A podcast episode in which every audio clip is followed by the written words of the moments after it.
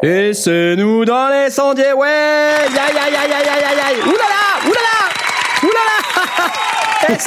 Oh, oh, oh c'est les sondiers. Eh, salut vous tous. Ça va? Comment allez-vous? Vous allez bien? Salut Blast. Eh, Salut, euh, salut, salut Ouais, comment tu vas-tu T'es retourné dans ton studio? Je suis de, retour dans mon studio. Euh, Tu ça as monté la boisson qu'on s'était pas vu. Bah chiant, c'est clair, euh, attends, ça c'est- fait c'est ça fait des long, semaines, long, hein. des long. semaines hein, forcément puisque on n'avait pas fait d'émission depuis avant la musique messeux, le musique le là. Euh, je- ouais, euh, je sais pas. ouais. Ouais, ça fait un mois. quoi. Et- ouais, l'air de rien, hein, on a on a quand même fait des trucs, mais on s'est pas vu depuis longtemps. Alors bravo, je t'applaudis. J'ai l'âme d'un d'un poète euh, ce soir. Je fais des rimes. Salut Jay. Salut Oh Hey Hey Hey Alors toi, on t'a pas vu non plus depuis hyper longtemps du coup. Ah ouais, vous m'avez tellement manqué. Bah, Je vous ai regardé sur YouTube, euh, j'aurais tellement Ouais. envie d'être avec vous. C'était Ouais, bah nous aussi on Ah avait ouais, envie les- d'être avec nous. les- Moi aussi j'avais envie d'être aux les Seychelles avec, euh, euh. avec Tom. Salaud Et ça va sinon à part ça? Bah ouais, nickel. Euh, J'ai reçu un t-shirt d'ailleurs. Ah bah ouais, tu penses bien qu'on t'a pas oublié. Ouais, ça m'a fait beaucoup plaisir et du coup, ben, euh, vous me verrez bientôt avec euh, ce magnifique t-shirt. Ben on espère bien. Il y a, il y a Michidar sur le chat, il t'appelle le recalé de la musique messeuse. C'est pas très Ouais. sympa. C'est c'est- c'est vrai. Tiens, ça c'est pour toi. Tiens, voilà. Tiens, tiens. Pas trop, pas trop, pas trop, Tiens, Tiens. Pas trop. Après, il va, il va Ah. se barrer et tout. Il Ah, va se dire non, les sondiers c'est nul et tout.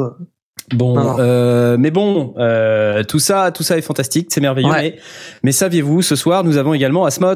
Et oui, nous avons Asmot. Eh oui, ouais, eh, ouais. eh, De retour Eh oui, de la et- de... Et oui, et c'est, il était aux Seychelles et, euh, et surtout, en fait, comme il était aux Seychelles, ce qui est important, c'est ça.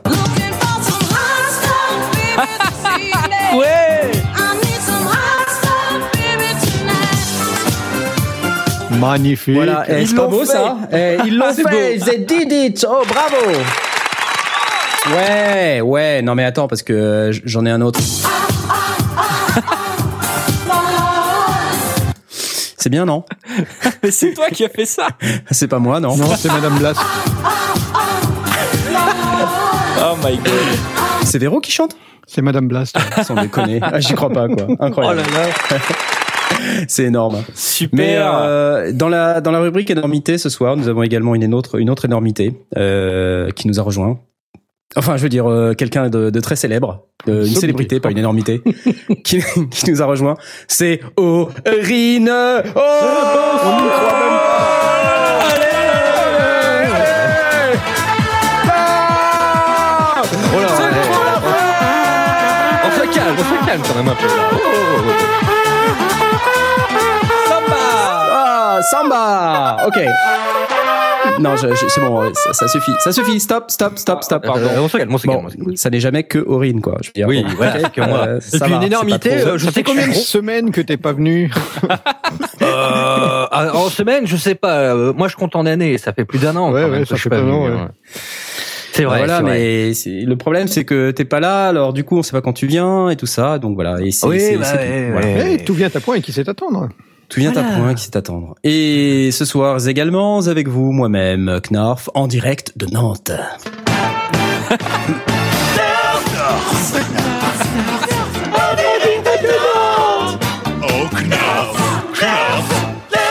Merci Michidar pour les euh, jingles. Knarf Bon, et euh, tu remarqueras, Blast, que je t'ai épargné ton jingle. Parce que toi, tu l'as eu 600 fois. hein. À peu en près, même ouais. temps, si tu le veux, je te le donne. tiens. Ah ouais.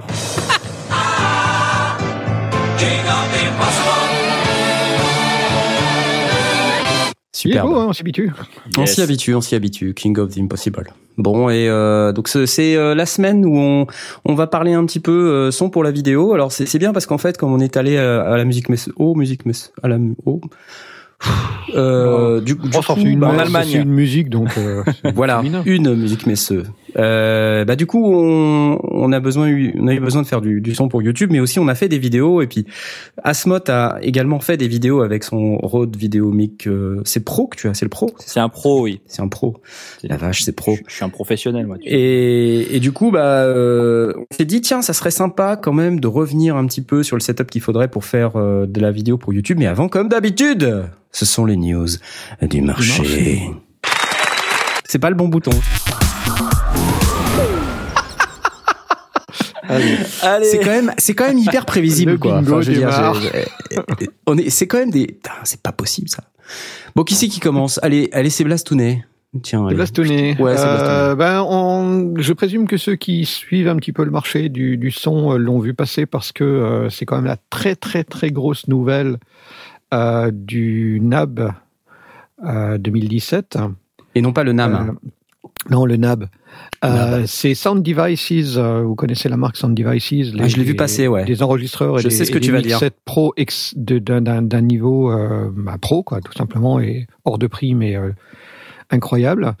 Et donc Sound Devices sort ou va sortir, en tout cas a annoncé et présenté euh, les, les modèles de- du Mix Pre 3 et du Mix Pre 6, qui sont des appareils qui seront pour la qualité de ce qu'ils annoncent, excessivement bon marché. C'est-à-dire que là, ils tapent vraiment euh, dans, la, dans, dans, dans, dans le jardin euh, que, que s'était taillé euh, Zoom euh, avec ses, son F4 et son F6 en proposant un, le Mix P3 qui va être à, je crois qu'il annonce à 650 dollars de mémoire, euh, Mhm. qui aura trois préamplis micro, cinq, en, cinq euh, pistes d'enregistrement.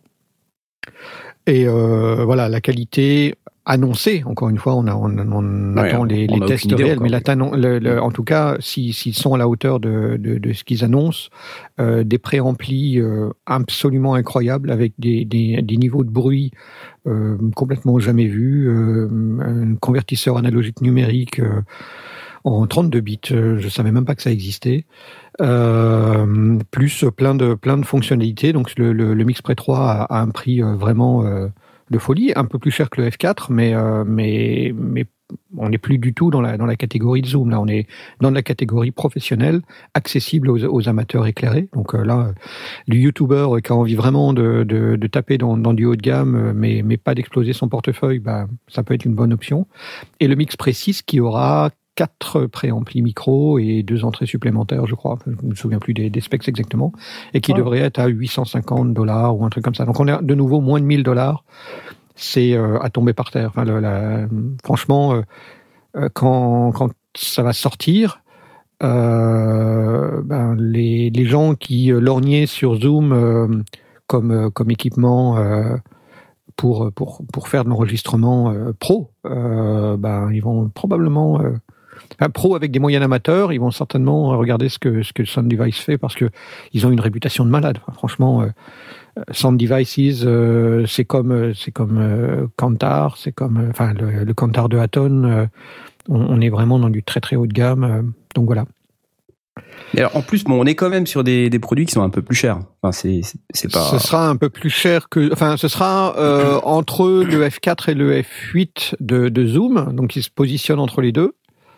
Euh, donc on est dans le haut de gamme de ce que Zoom propose euh, dans la vidéo. Alors il faudra vraiment, et, ça ne veut pas dire qu'il faut abandonner Zoom et, foncer vers Sound Devices, parce que forcément, pour proposer euh, quatre fois moins cher que ce qu'ils font d'habitude des, enregistreurs, bah, il y a un certain nombre de choix qu'ils ont qu'ils ont fait. Alors certains seront euh, à l'avantage de, de Sound Devices, d'autres seront à l'avantage de Zoom en fonction des besoins des uns et des autres. Donc, il faudra vraiment comparer. Mais je suis certain que dès qu'ils vont sortir, euh, euh, Curtis Judd a déjà promis, de, enfin, il a déjà précommandé pour pouvoir Hum, faire, le- un, un test. Et comme il ouais. po- il, possède déjà le, le F4 ou le F8, il va pouvoir les comparer.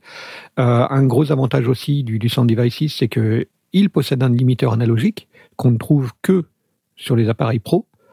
Euh, il fait interface audio en même temps qu'il fait enregistreur. Et ça, c'est absolument unique. C'est-à-dire que non seulement il fait interface audio et enregistreur, euh, c'est-à-dire comme le Zoom peut, peut le proposer et comme ne le propose pas le Tascam, euh, mais non seulement il fait interface audio et enregistreur, mais il le fait en même temps. C'est-à-dire qu'on peut le brancher comme interface audio et l'utiliser comme backup en tant qu'enregistreur à lui tout seul. Enfin, c'est des, des trucs, euh, on, on peut vraiment le décliner euh, on veut. Euh, Alors, je ne crois pas qu'il ait de générateur d'horloge, mais il a euh, une entrée auxiliaire qui, permet de recevoir un- une horloge. Il y a, plein de fonctionnalités qui sont euh, orientées son à l'image. Donc, ouais, moi j'attends avec impatience de voir les specs finales et les premiers tests. Ah, Noël, euh, ça, ça pourrait être chouette. Mais en plus, c'est vachement chouette. Il y a un écran tactile et tout. C'est cool. Ah, ça a écran pas l'air très, ça a pas l'air très intu, enfin, pas intuitif, mais très pratique. Par exemple, je Alors, regardais la ont- démo. Le mec, il, il faut avoir des tout petits doigts, quoi. hein. Peut-être, oui, il faudra, faudra voir à l'usage. Alors, ce qu'ils ont, ce qu'ils ont proposé aussi, c'est, euh, il y a un certain nombre de fonctions, d'après ce que j'ai compris, que l'on peut euh, préprogrammer euh, de manière à ramener ça sur des, sur des simples boutons, ou en tout cas sur des, sur des fonctions simples à, simples à appeler. Donc, on peut, on pourrait a priori définir des configurations euh, type. Euh, qui nous qui nous concernent, sachant que quand on, quand on regarde euh, moi le, le Zoom H6, euh, quand j'ai besoin de, de, de programmer un truc et de me dire alors là ici sur cette voie là je vais mettre le 48 volts ici, je vais mettre le coupe bas parce que j'ai un micro voix, mais là je veux pas le mettre parce que j'enregistre un synthé comme comme on l'a fait par, par exemple à la, à la musique Messeux. Ben, je passe aussi pas mal de temps dans les menus à tourner des petites molettes et des machins comme ça, donc c'est pas forcément plus pratique non plus. Euh, L'avantage et, ça c'est une des raisons pour laquelle Sound Devices peut se permettre de, de proposer un, un tarif inférieur à ce qu'il propose d'habitude, c'est que justement il y a beaucoup moins de boutons. Ils ont remplacé ça par un écran tactile, donc moins de boutons, ça veut dire moins de câblage, moins de difficultés de de- de- d'installation, on, on met une interface tactile et puis, euh, puis tout se fait dans le logiciel. Quoi. Donc euh, c'est aussi la raison pour laquelle on a, on a quelque chose de, de moins cher. Euh, donc oui, là aussi, il faudra voir si c'est si c'est utilisable ou s'il faudra utiliser euh, euh, les des espèces de, de, de stylos comme comme certains ont pu utiliser sur des sur des téléphones quand, quand les écrans étaient pas encore euh, suffisamment grands. Je sais pas encore. Mais euh, en tout cas, là encore, euh, il faudra vraiment comparer les spécifications que, que l'on a. Euh, on peut, euh, par exemple, séparer le gain du niveau de. Enfin, le, niveau, le level et le gain peuvent être séparés ou mis ensemble. Il y a un niveau amateur, c'est-à-dire euh, quand on le sort de la boîte et qu'on lui met des piles, ben il est prêt à, fonctionner directement en mode simple. Et il y a un mode avancé qu'on peut enclencher qui permet d'accéder à toutes les fonctions supplémentaires. Donc, il est vraiment pensé dans l'esprit d'un amateur éclairé euh, qui veut euh, vraiment faire un- monter monter vers l'avant, avoir une prise de son irréprochable, euh, être capable de, de régler son niveau trop bas et, euh, et quand même avoir un niveau euh, parfaitement exploitable, ou de régler son niveau trop haut et d'arriver quand même à avoir quelque chose d'exploitable parce qu'il y a un limiteur analogique. Euh, donc c'est c'est c'est un appareil qui est beaucoup plus euh, tolérant que, que des appareils professionnels qui en général euh, ben, fonctionnent bien, euh, mais à condition d'être dans les mains de quelqu'un qui Mhm. sait faire. Et donc de, tirer vers le haut euh, des vidéastes, euh, des, des gens qui veulent prendre du son de manière professionnelle, des, des gens qui font du reportage radio, des choses comme ça. Mhm. Euh, voilà, donc un- pour moi, un gros concurrent de Zoom, ap- après que Zoom est, est vraiment sorti des choses qui nous avaient impressionnés, ben voilà, il est plus tout seul. Super. Donc c'est les les Sound Devices. On a on attend avec impatience de pouvoir les tester et qu'ils nous les envoient. hein, Ouais, Mix Pré 3, Mix Pré 6, ouais. euh, Ouais, ça si- serait bien qu'il- s'ils m'en envoient je, ben, je bah, testerai ça. bah, je pense qu'on va les recevoir d'ici peu. Hein. voilà. En même temps, on n'était pas au NAB, donc euh, ça n'a pas été facile de, de bâtir les Quoi liens. Et Quoi puis ils étaient. Vous nous les envoyez pas? Mais qu'est-ce que c'est que ce bordel? Attendez, Je comprends pas. Qu'est-ce que ça veut dire? On, Je comprends on peut pas. demander, on peut demander. On peut demander. Sound Devices, Mix Pre 3, Mix Pre 6, superbe. Euh, donc c'était, c'est en fait pour euh, concurrencer les zooms. Alors c'est bien, moi je viens de m'acheter un Zoom H5. Parce que j'avais- Ah ouais. Mais le, bah le ouais. Dommage. H5, le H5 n'est pas Non. dans la même catégorie parce que le, la, la série H est plutôt une série euh, dédiée à, à l'audio, euh, reportage, etc. Mais on, on sait qu'il n'y a pas la, la, par exemple, le, la feature qui manque, c'est le timecode et euh, qu'on avait Ça. sur la série F4 et sur la série euh, Ouais, F8 ouais, ouais. et qui est de nouveau, en tout cas, euh, disponible ou, ou accessible, pas forcément disponible de- en natif, mais accessible avec les, les sound devices qui sont aussi dédiés à, à la vidéo. N'oubliez pas que, enfin, pour des prix défiant toute concurrence, il y a aussi les interfaces Tascam, hein, Oui, oui, tout à fait. euh, oui. qui, qui sont vraiment. euh, Et, et- et là pas mal. encore, il faudra vraiment comparer specs à specs en prenant euh, les choses qui sont importantes pour les uns et, pour les autres. Euh, parce que euh, Tascam fait des, fait des choses vraiment excellentes avec des préamplis qui sont très très bons euh, pour un tarif qui est vraiment intéressant, mais qui n'a par exemple pas l'interface audio ou, ou qui, qui- qui a, y a d'autres éléments euh, en plus et des éléments en moins. Il faudra vraiment faire un point en, en cochant les uns et les autres en disant là, euh, ok, euh, j'ai besoin de ça. Par exemple, si vous voulez un limiteur analogique, ben, il n'y a, pas a pas de secret, il faudra aller vers euh, Sound Devices. Si vous voulez un, un générateur de timecode extrêmement précis, il faudra aller vers le Zoom, etc. Euh, si vous voulez une interface audio euh, en prime, euh, ben, il faudra aller vers le Zoom ou vers le, vers le Sound Devices. Si par exemple vous voulez avoir un, un appareil avec une grande autonomie et une entrée euh, numérique, ben, il faudra aller vers le, euh, le Mark 100 euh, MK3 euh, de, de Tascam. Voilà, à, chaque, à chaque appareil, ses avantages et ses inconvénients. Il faudra faire un choix cruel. Moi, je pensais aux, aux- ceux qu'on avait la- l'année dernière à la Musique Messeux, aux, aux Musiques Messeux. Voilà. On ne- sait pas encore. Euh, notamment le DR701D, qui est donc euh, dans un format similaire à, à celui des Sound Devices là. Euh, le Oui, DR701D, petit- petit D, lui, il a six canaux d'enregistrement euh, et euh, donc c'est c'est pareil. Il a il a des entrées, euh, le même nombre d'entrées. Il a aussi le générateur de timecode, euh, Oui. voilà. Et il ne coûte Mais, que mais 555 comme je dis, il ne fait euros. pas interface, donc du coup, euh, Il ne fait pas interface. Voilà. Et, et effectivement, il, il va, il va aussi très très bien se positionner euh, en fonction des, des, des uns et des autres. Et, et il est déjà réputé euh, chez les amateurs éclairés, les semi-pros. Il n'a pas la réputation, tout comme Zoom n'a pas la réputation de, rentrer dans la cour des, des, des professionnels, mais euh, euh, mais en tout cas chez les semi-pros et les amateurs éclairés, euh, ouais, on est on, Ouais. on est parfaitement dedans. Voilà, c'est cool, super. Jay, ton tour. Ouais. Ouais. Allez. Alors à la, à la super booth euh, de cette année, euh, il y a Presonus qui a présenté une nouvelle interface audio. Lee. Et Lee de Presonus, Ouais, notre, ouais. notre ami. Oui. Lee. C'est vrai que tu connais pas Lee, mais Je ne connais pas Lee, Ah tu l'as pas euh, vu, toi, Lee. Ah, c'est pour ça, je suis un peu largué. Ah, ouais, t'étais pas là, c'est pour ça. Voilà, c'est pour ça. Merci. Je crois que je crois que tu y étais pas. Euh, exactement. Ouais. Euh, en tout cas, Presonus euh, avec Lee euh, Lee. présente une, euh, une, une nouvelle interface audio, la Quantum Thunderbolt DC Coupled. Quantum, tu veux dire Quantum? Comme, Comme- le, Quoi Code Quantum. comme, Code euh, Quantum, le- la série du même nom?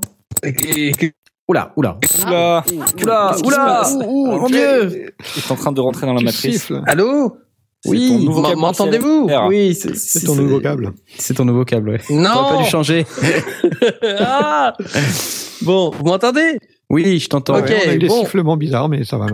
Bon, alors, euh, la super euh, interface euh, Allô Allô? La- L'interface, allô? Qu'est-ce que c'est? Oui Non, vous Oui, oui. m'entendez? Ah, je vous, Oui, ça y est. non, on je t'entend vous pas. entends. Et J'ai toi eu un Et toi, petit tu nous entends? euh, problème euh, technique.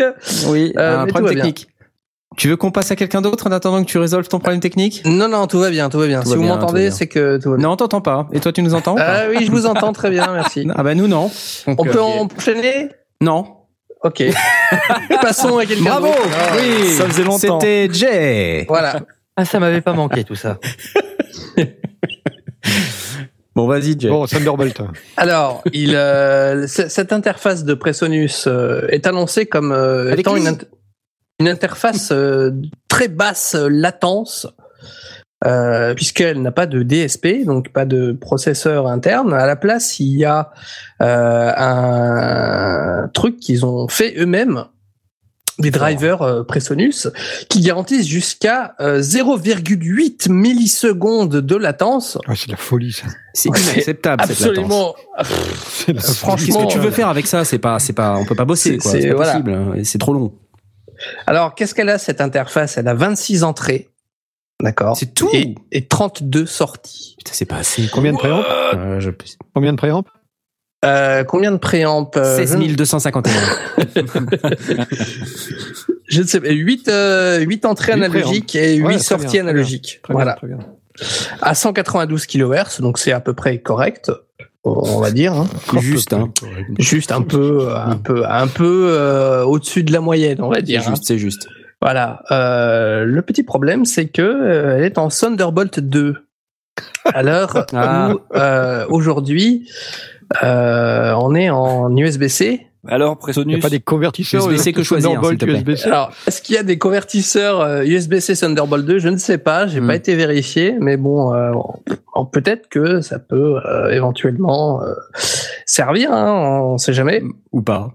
ou pas. Voilà, euh, bon, Hmm. euh, voilà, C'est dommage à 0,8 millisecondes.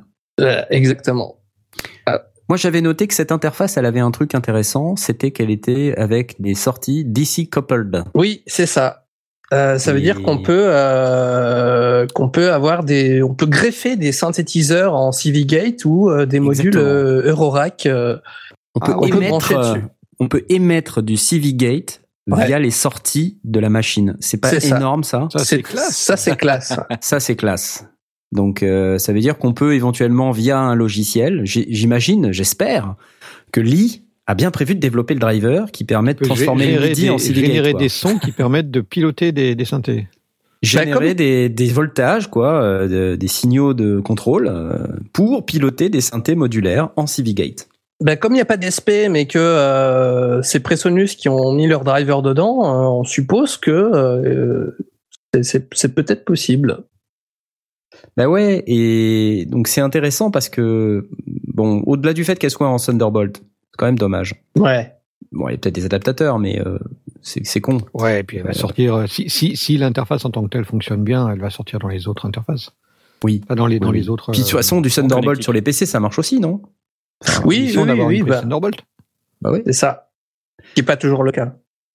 Mais je me dis, s'ils sont assez intelligents pour fournir un bout de logiciel qui convertit le MIDI en CV Gate, bah, les mecs, ils ont tout gagné, quoi. Mm. Parce que alors là, euh, ça va devenir l'interface euh, des, euh, Ultime. des mecs qui ont euh, des synthés modulaires. Enfin, de toute manière, il semblerait que ce soit une tendance. hein. En ce moment, euh, les constructeurs de- de- d'interfaces audio numériques vont euh, naturellement vers les DC coupled euh, output, c'est-à-dire les les sorties. euh, je sais pas comment on dit DC coupled, euh, mais c'est. Merci messieurs dans le channel de nous aider. Nous ne savons pas quelle est la traduction française de cette merde. J'ai toujours appelé ça DC Couple. donc, euh, Voilà. Et- Ou et Daisy coup, Chain. Enfin, euh, Oui, quelle est la traduction de Daisy Chain? J'ai pas de ça. traduction de Daisy Chain. mais- Voilà. Tout de suite, euh, une, euh, un interlude, petit Robert. Euh, non, non, non, non. Alors, DC Coupled, donc c'est bien parce que ça permet de, de piloter des synthés modulaires ou d'autres euh, d'autres appareils qui comprennent le CV Gate. hein. on n'est pas Mm. obligé de parler de CV, euh, de CV Gate pour du modulaire, mais du CV Gate pour à peu près n'importe quoi. Ça peut être intéressant. Voilà, voilà. Donc c'est cool. Donc tu vas te l'acheter Daisy Chain, montagne en étoile. Montage en Montage en étoile. étoile. Tu veux dire qu'elle va surpasser l'audiofuse Bah, non, pour moi c'est pas montage en étoile Daisy Chain. C'est un, pas c'est un bah non. chaînage, non C'est un chaînage. en- Oui, c'est un chaînage. Cascade, en cascade, non En cascade. Oui, c'est Attention. en série, quoi. Ah bah oui. Ah bah attends. Ouais. Attention, cascade. Ah ouais, ouais, ouais, c'est loin. Ah. Alors, il dit je- jusqu'à quatre interfaces en Daisy Chain. Jusqu'à quatre interfaces en Daisy. Ouais. Ok. Bon. Bon bah c'est chouette, on n'a plus qu'à attendre. C'est dispo quand, tu sais? Euh, le mois prochain, normalement, si tout va bien, pour euh, le- la modique somme de 1300 dollars. Vous, Ouais, apprendrez que Daisy Chain est traduit par Google en Marguerite. Tout va bien. Ça nous aide pas beaucoup. Super, merci beaucoup. euh, Non, moi merci. par contre, juste un mot là sur euh, sur Presonus. hein, J'ai envie de les bâcher un petit peu parce que Oui, c'est clair. on était euh, à la musique messe, au, mu- au musique messe. On Oui. était à- en Allemagne. D'accord. Francfort. Et, Oui. et donc, euh, on a vu Lee de Presonus, On d'accord? Et est-ce qu'il nous a sorti la Quantum? Bah non. Hmm? Bah non, non. Ah Est-ce bon qu'il nous a sorti la Quantum, Lee? Non, non, non. Bah non, il nous a pas sorti la Quantum. Alors pour toi, Lee, pour toi, Voilà. Alors, alors qu'il nous a ça m'a énervé, voilà. Il nous a quand même présenté une super interface. couplage direct. Merci Choubidoua. Oui. DC Chained. Alors, mais autre DC Chained, pas DC traduction par. Google, toujours par notre bon vieux Google Translate. Copulation en chaîne. Non, oh non, Voilà. oh non. Traduction de vous Google manqué, hein. Ah la vache. Bon, allez, on, on va passer euh, la parole à, à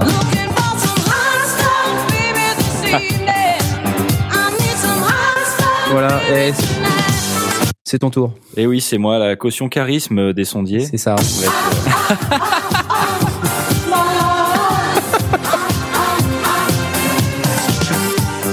là. D'ailleurs, je tenais à vous informer que je ne, te- je ne portais rien d'autre que ma casquette Les Sondiers ce soir. Ah ouais. oh mon dieu, j'ai une image mentale horrible. Ah, fallait, fallait pas imaginer ça, Knar. Là.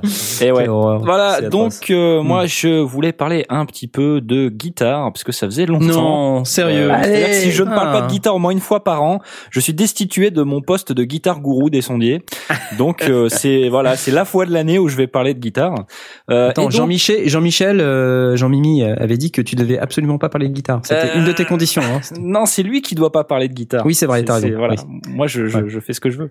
Donc, euh, TC Electronics, fabricant euh, de, de pédales, mais pas que, euh, sort. Alors, c'est pas vraiment euh, groundbreaking, mais euh, il va, il ressort deux pédales de guitare, donc deux versions miniaturisées de, de pédales qui existaient déjà.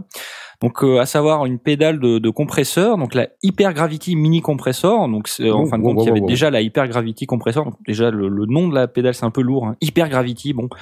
Ok. Euh, en version mini, donc euh, pré, pré- euh, pressenti moins cher, à 99 dollars slash euros. Alors encore toujours cette conversion dollar euro un petit peu un petit peu pourrie. Euh, elle perd un bouton. Euh, mais bon, elle est en version miniaturisée. Alors, c'est du numérique. Euh, c'est pas de l'analogique, c'est-à-dire que c'est c'est une compression numérique avec des algorithmes. Et c'est marrant parce que quand on voit le, le, le boîtier de la pédale, c'est les boîtiers métal et tout, t'as l'impression que c'est du circuit analo dedans, mais en fait non, c'est du numérique. Ce qui veut pas dire que c'est pourri. Hein. Oui. Euh, donc voilà, true bypass. euh, alors, ce qui est marrant, c'est qu'ils disent que c'est un compresseur multibande.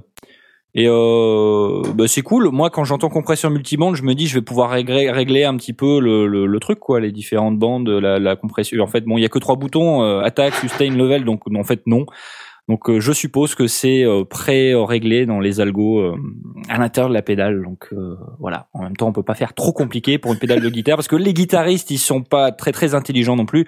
Moins il y a de boutons, mieux c'est.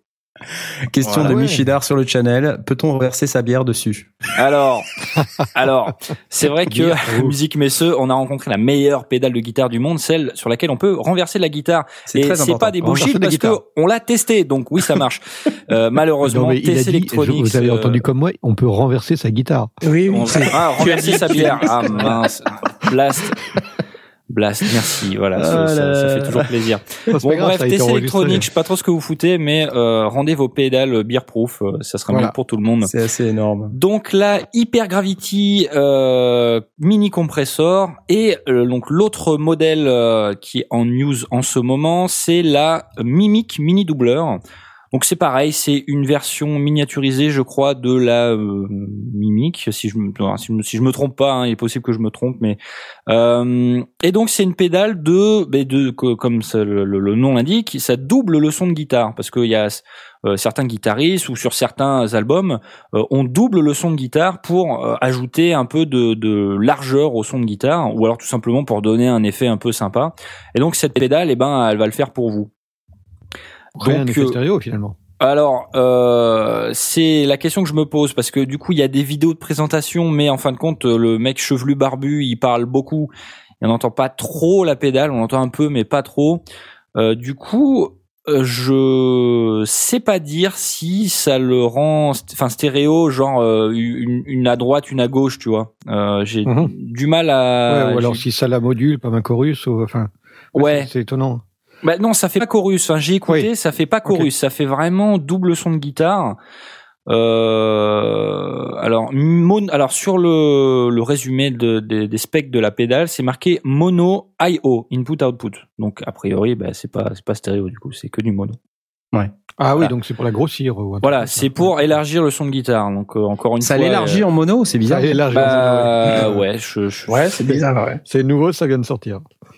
Ta gueule, c'est magique. écoute, je- voilà, ta gueule, c'est magique. Euh, On élargit en mono. euh, voilà. Bon, Eh pourquoi ben, pas c'est- C'est bien si, si ça se trouve quand vous allez l'écouter, vous allez dire waouh, c'est hyper large alors Bah que c'est mono. ouais, C'est- Ouais, Attends, ça élargit en mono, c'est génial. Ah ouais. Euh, ouais, ouais, ouais. Arrêtez, arrêtez. Hein. Moi, moi, je suis mono et je suis aussi hyper large. J'ai j'ai pas de souci, tu vois. C'est vrai, ça peut. Pourquoi pas Ouais, tout à fait. Pourquoi pas Pourquoi pas Mini, mini compresseur et mini doubleur de chez Voilà. TC Electronic. Ouh là là Le seul regret, encore une fois, c'est que cette pédale n'est pas beer proof, encore une fois. Ouais, bah ouais, euh, bah, je me doute que ça t'a- La ça, honte, vraiment- euh, TC Electronics, voilà. C'est clair, c'est clair. Alors moi j'ai des news. Est-ce que Aurinou, t'as des petites news? T'as des news? Non? Non, j'ai pas, j'ai pas trouvé quelque chose, euh, quelque chose d'intéressant. Non. Ouais, non, il non, t'a non plus, non mais je- On a déjà tout dit. ça. bâche, ça balance déjà, c'est pas possible. Ça. Alors, Aurine, est-ce que tu as des problèmes? Des problèmes Non, toujours Non. pas de problème. Alors, euh, moi, j'ai quelques news. euh, donc, euh, au- au-delà de tout ce qu'on a dit déjà sur le, ce qu'on a, ce qu'on a vu aux musiques Messeux, hein, donc on a vu le North Stage 3, vous vous rappelez, on a vu les, les grosses news quoi. C'était le Quantum, le, Les le North Stage news, 3, enfin que des trucs de, synthés. que des synthés quoi, que des synthés. hein. Les grosses news, c'est les synthés. quoi. Mais honnêtement, il y avait quoi euh, comme grosse news Le Rode Videomic Pro Plus? Ça c'était une grosse news. Bon, en fait, c'était une grosse news, c'était pas une exclue euh, non plus, hein, c'était connu dans la presse, mais on l'avait jamais vu et donc euh, voilà, on a fait une petite vidéo dessus. live était nouvelle. Nous, on Voilà. l'a touché. mais on l'a touché, on l'a touché. Et donc voilà, tout ce qu'on a vu à la musique messe, au, au musique messe, à la, on a vu aussi en Allemagne euh, qu'il y avait le Superboost euh, réunion euh, de fabricants Berlin. et- à Berlin, à laquelle nous ne nous sommes pas rendus puisque c'était genre deux semaines après le musique messeux et donc on va pas faire que ça que d'aller en Allemagne quand même. Hein, il faut aussi qu'on repose notre foi. Et donc on- c'était important de, de ne pas y aller. Euh, en revanche, j'ai été relativement impressionné par la, la quantité de news euh, qui, qui est apparue de, de ce Superboost. Euh, au débarrage, le Superboost, c'est un, un monsieur qui, euh, qui est un fabricant, enfin plutôt un, pas un fabricant, mais un, quelqu'un qui a un magasin de musique à Berlin, euh, qui, euh, qui, qui euh, a décidé de boycotter le Musique Messeux parce que ça, ça le gonflait en fait. On n'arrivait pas, c'était devenu trop gros et, et donc on n'avait pas la place qu'il fallait pour notamment les synthétiseurs modulaires. C'est un rebelle. Donc le Superboost à la base c'était plutôt tendance synthé modulaire, voilà. Et, et, je pense que c'est en train de d'évoluer légèrement. Alors il y a toujours énormément de synthé modulaires euh, et de fabricants. Je pense que c'est ce qui fait un peu le charme de ce salon, c'est qu'on peut aller voir les fabricants qui sont des one man company et euh, qui sont dans leur garage et qui fabriquent leurs modules eux-mêmes avec leurs petites mains, avec amour en tirant la langue. Euh, mais à part ça, euh, non, Michidar, ce n'est pas mon paradis. C'est euh, c'est un de mes paradis. Tu sais, j'ai plein de paradis dans la vie. Il faut avoir euh, plein de paradis. Et euh, donc on a on avait aussi d'autres euh, d'autres fabricants, là notamment Arturia. euh, je sais pas ce qu'il leur a pris. Ils sont arrivés avec 50 000 trucs, euh, avec un, stand qui était complètement. euh, Enfin, c'était pas genre un petit carré d'un mètre sur deux, c'était un énorme truc. Euh, donc ils avaient pas grand chose à présenter si ce n'est la version black euh, de leur euh, Beatstep Pro là, qui, était déjà sorti il y a déjà quelques temps. Donc a priori ils vont faire, euh, je crois, 1500 unités du Beatstep Pro en noir. Bon, ok, euh, c'est noir au lieu d'être blanc, super. Euh, sinon, ce Waouh. qui était euh, quand même intéressant, c'est euh, bah, tout ce qui a sorti Innovation là. Euh, donc, euh, alors, du coup, j'ai sorti moi une vidéo. euh, je, je suppose que que vous l'avez peut-être vue et euh, Non, donc, non, j'ai- sorti une vidéo que j'ai appelée euh, KPM pour euh, Knarf parle matos. Donc, c'est une Oui. nouvelle rubrique que je- j'ai décidé de lancer sur notre chaîne YouTube. C'est un peu moins long qu'une émission et puis euh, ça me permet de parler de synthé parce que sinon moins. je voilà je, Sans je passe interrompre. ma vie à sans, sans. Ouais, c'est ça et euh, du coup voilà je vais j'en prépare une autre là euh, je, vais en, je vais en sortir une autre d'ici deux trois jours je pense max Eh ben, laisse-moi te Euh, dire que c'est super. Voilà. ah bah cool. merci c'est cool je me suis bien fait chier à la faire mais je me suis aussi bien marré et euh, en fait ce qui était très difficile c'était surtout de faire tout ce qui est habillage euh, générique euh, petite virgule audio et tout ça c'était je me suis bien amusé à le faire tout ça c'était marrant. Et, et- et j'aime bien en fait euh, euh, avoir un petit espace euh, comme ça de quelques minutes où je peux dire n'importe quoi. Et puis euh, alors c'est vrai qu'il y a beaucoup de jump cuts. Il y a des gens qui m'ont dit euh, ça m'a fait fondre le cerveau. C'est vrai que j'ai un peu abusé sur les jump cuts. Mais euh, voilà j'avais dit tellement j'ai fait de trucs en une prise en fait. Je me suis enregistré et ça a duré une demi-heure. Alors j'ai coupé coupé coupé et j'ai gardé que les bouts qui étaient intéressants. Waouh. et encore. Et encore Euh, je pense que j'ai gardé plein de bouts pas intéressants mais c'était c'était pour rigoler. Et j'en prépare une autre. Alors ce qui dans le Superboost euh, si vous voulez avoir des news du Superboost vous pouvez aller voir cette vidéo. Sinon vous pouvez chercher effectivement sur YouTube. Mais les gros trucs du Superboost chez Novation c'est le Novation Peak euh, c'est-à-dire le synthétiseur euh, polyphonique 8 voix avec la particularité qu'il a euh, un processeur qui va les oscillateurs sont alignés avec un, super oscillateur qui monte dans les mégahertz en termes de fréquence. Et donc ils, utilisent ce machin pour euh, décliner plein d'oscillateurs, a priori. Donc c'est une nouvelle techno qu'ils ont inventée, super, chouette. Euh, et qui a l'air assez sympathique, qui vient avec euh, quand même des effets sympas, dont une belle reverb, et qui vient se concurrencer directement sur le range des synthés de type euh, euh, DSI là ou, euh, ou DeepMind 12 ou DeepMind 6, puisque il y a aussi Behringer qui était présent, et Behringer qu'on n'a pas vu, Oui. musique, monsieur. et donc eux, ils sont arrivés avec plein de grosses news, donc les DeepMind, le DeepMind euh, 12 desktop. Euh, ils sont arrivés avec le DeepMind 6, ils sont arrivés avec le clone du Minimoog Model D, donc le, le- leur Model D à eux, qui va coûter dans les 400 dollars. Euh, alors, ce qui, ressort un petit peu des, de toutes les vidéos que j'ai vues et, euh, des différents articles que j'ai lus, c'est que tous ces appareils de Behringer euh, ont vraiment des contrôles qui sont hyper petits. Là. Le DeepMind 6 en particulier, il paraît que les, les faders et tout, ils ont été réduits à leur taille euh, la plus simpliste possible, de manière à pouvoir rentrer dans trois octaves, ou oui, ça, trois octaves. Et euh, ça devient un peu trop petit. Donc le clavier, lui, est de taille normale, mais en revanche, tous les contrôles qui sont au-dessus, bon, euh, là, c'est vraiment, ça fait des petits boutons.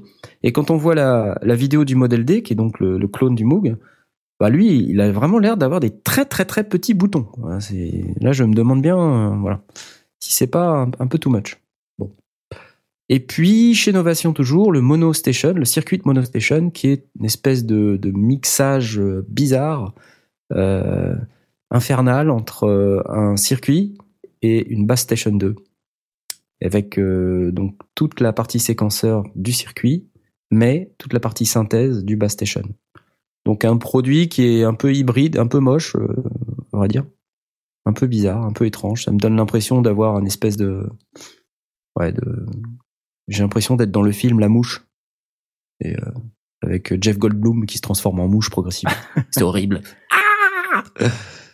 Voilà. Et dernière news euh, que j'ai repérée, alors euh, pas la dernière, non, l'avant-dernière. euh, on avait parlé, je crois, euh, il y a quelques mois, euh, de la petite mixette Roland Go Mixer. Donc Roland vient d'annoncer sa disponibilité. Donc c'est la petite mixette qui, qui a quelques entrées. Donc je crois que c'est cinq entrées, une entrée micro, une entrée guitare, voix. Enfin, il y a un tas de trucs dedans. Pour micro, guitare, basse, clavier, lecteur audio avec deux entrées lignes stéréo. Euh, et ça s'accroche à plutôt des tablettes ou des smartphones euh, avec un câble dédié qui est fourni par Roland. Mais sinon, il n'y a rien qui, qui effectivement empêche de, le connecter ailleurs que sur une tablette ou un smartphone à partir du moment où vous avez les connecteurs qu'il faut dans votre PC ou dans votre Mac. Et ça peut enregistrer jusqu'à 5 sources simultanées. Et euh, pour la modique somme de, je crois, 99 euros ou 99 dollars, je sais plus, quelque chose comme ça, 99 dollars, il me semble. Donc là, il y a ça, il y a c'est disponible. Euh, si vous voulez acheter ça, vous pouvez. C'est c'est maintenant.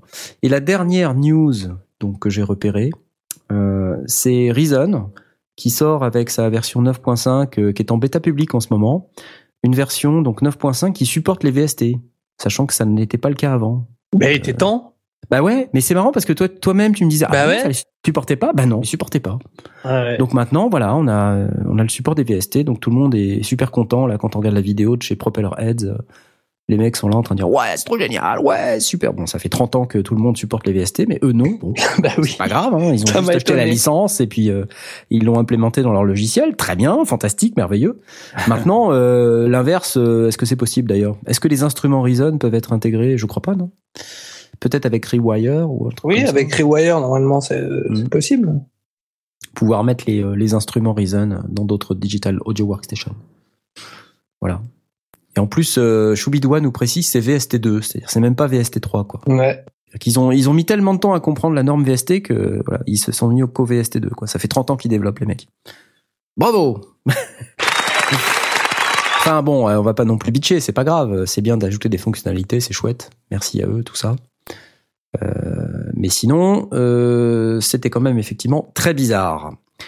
Nous n'avons pas Mitty ce soir, vous avez remarqué, Mitty a Mm. quelques petits soucis euh, techniques. Il n'a pas pu nous rejoindre. C'est la mort dans l'âme qu'il euh, qu'il a décliné, qu'il a déclaré forfait pour cette émission. En fait, il voulait juste regarder les gardiens de la galaxie, mais il Je dire. pense que c'est Sur peut-être TF1. ça, ouais. Ouais, ça doit être raison. ouais. C'est certainement ça. Euh, bon, et puis sinon, euh, ça va être l'heure de, de passer au thème principal de l'émission, donc qu'en dites-vous? Ah ouais. Ça me paraît Pourquoi pas Il me semblait que c'était le son pour YouTube. Alors c'est maintenant, c'est tout de suite.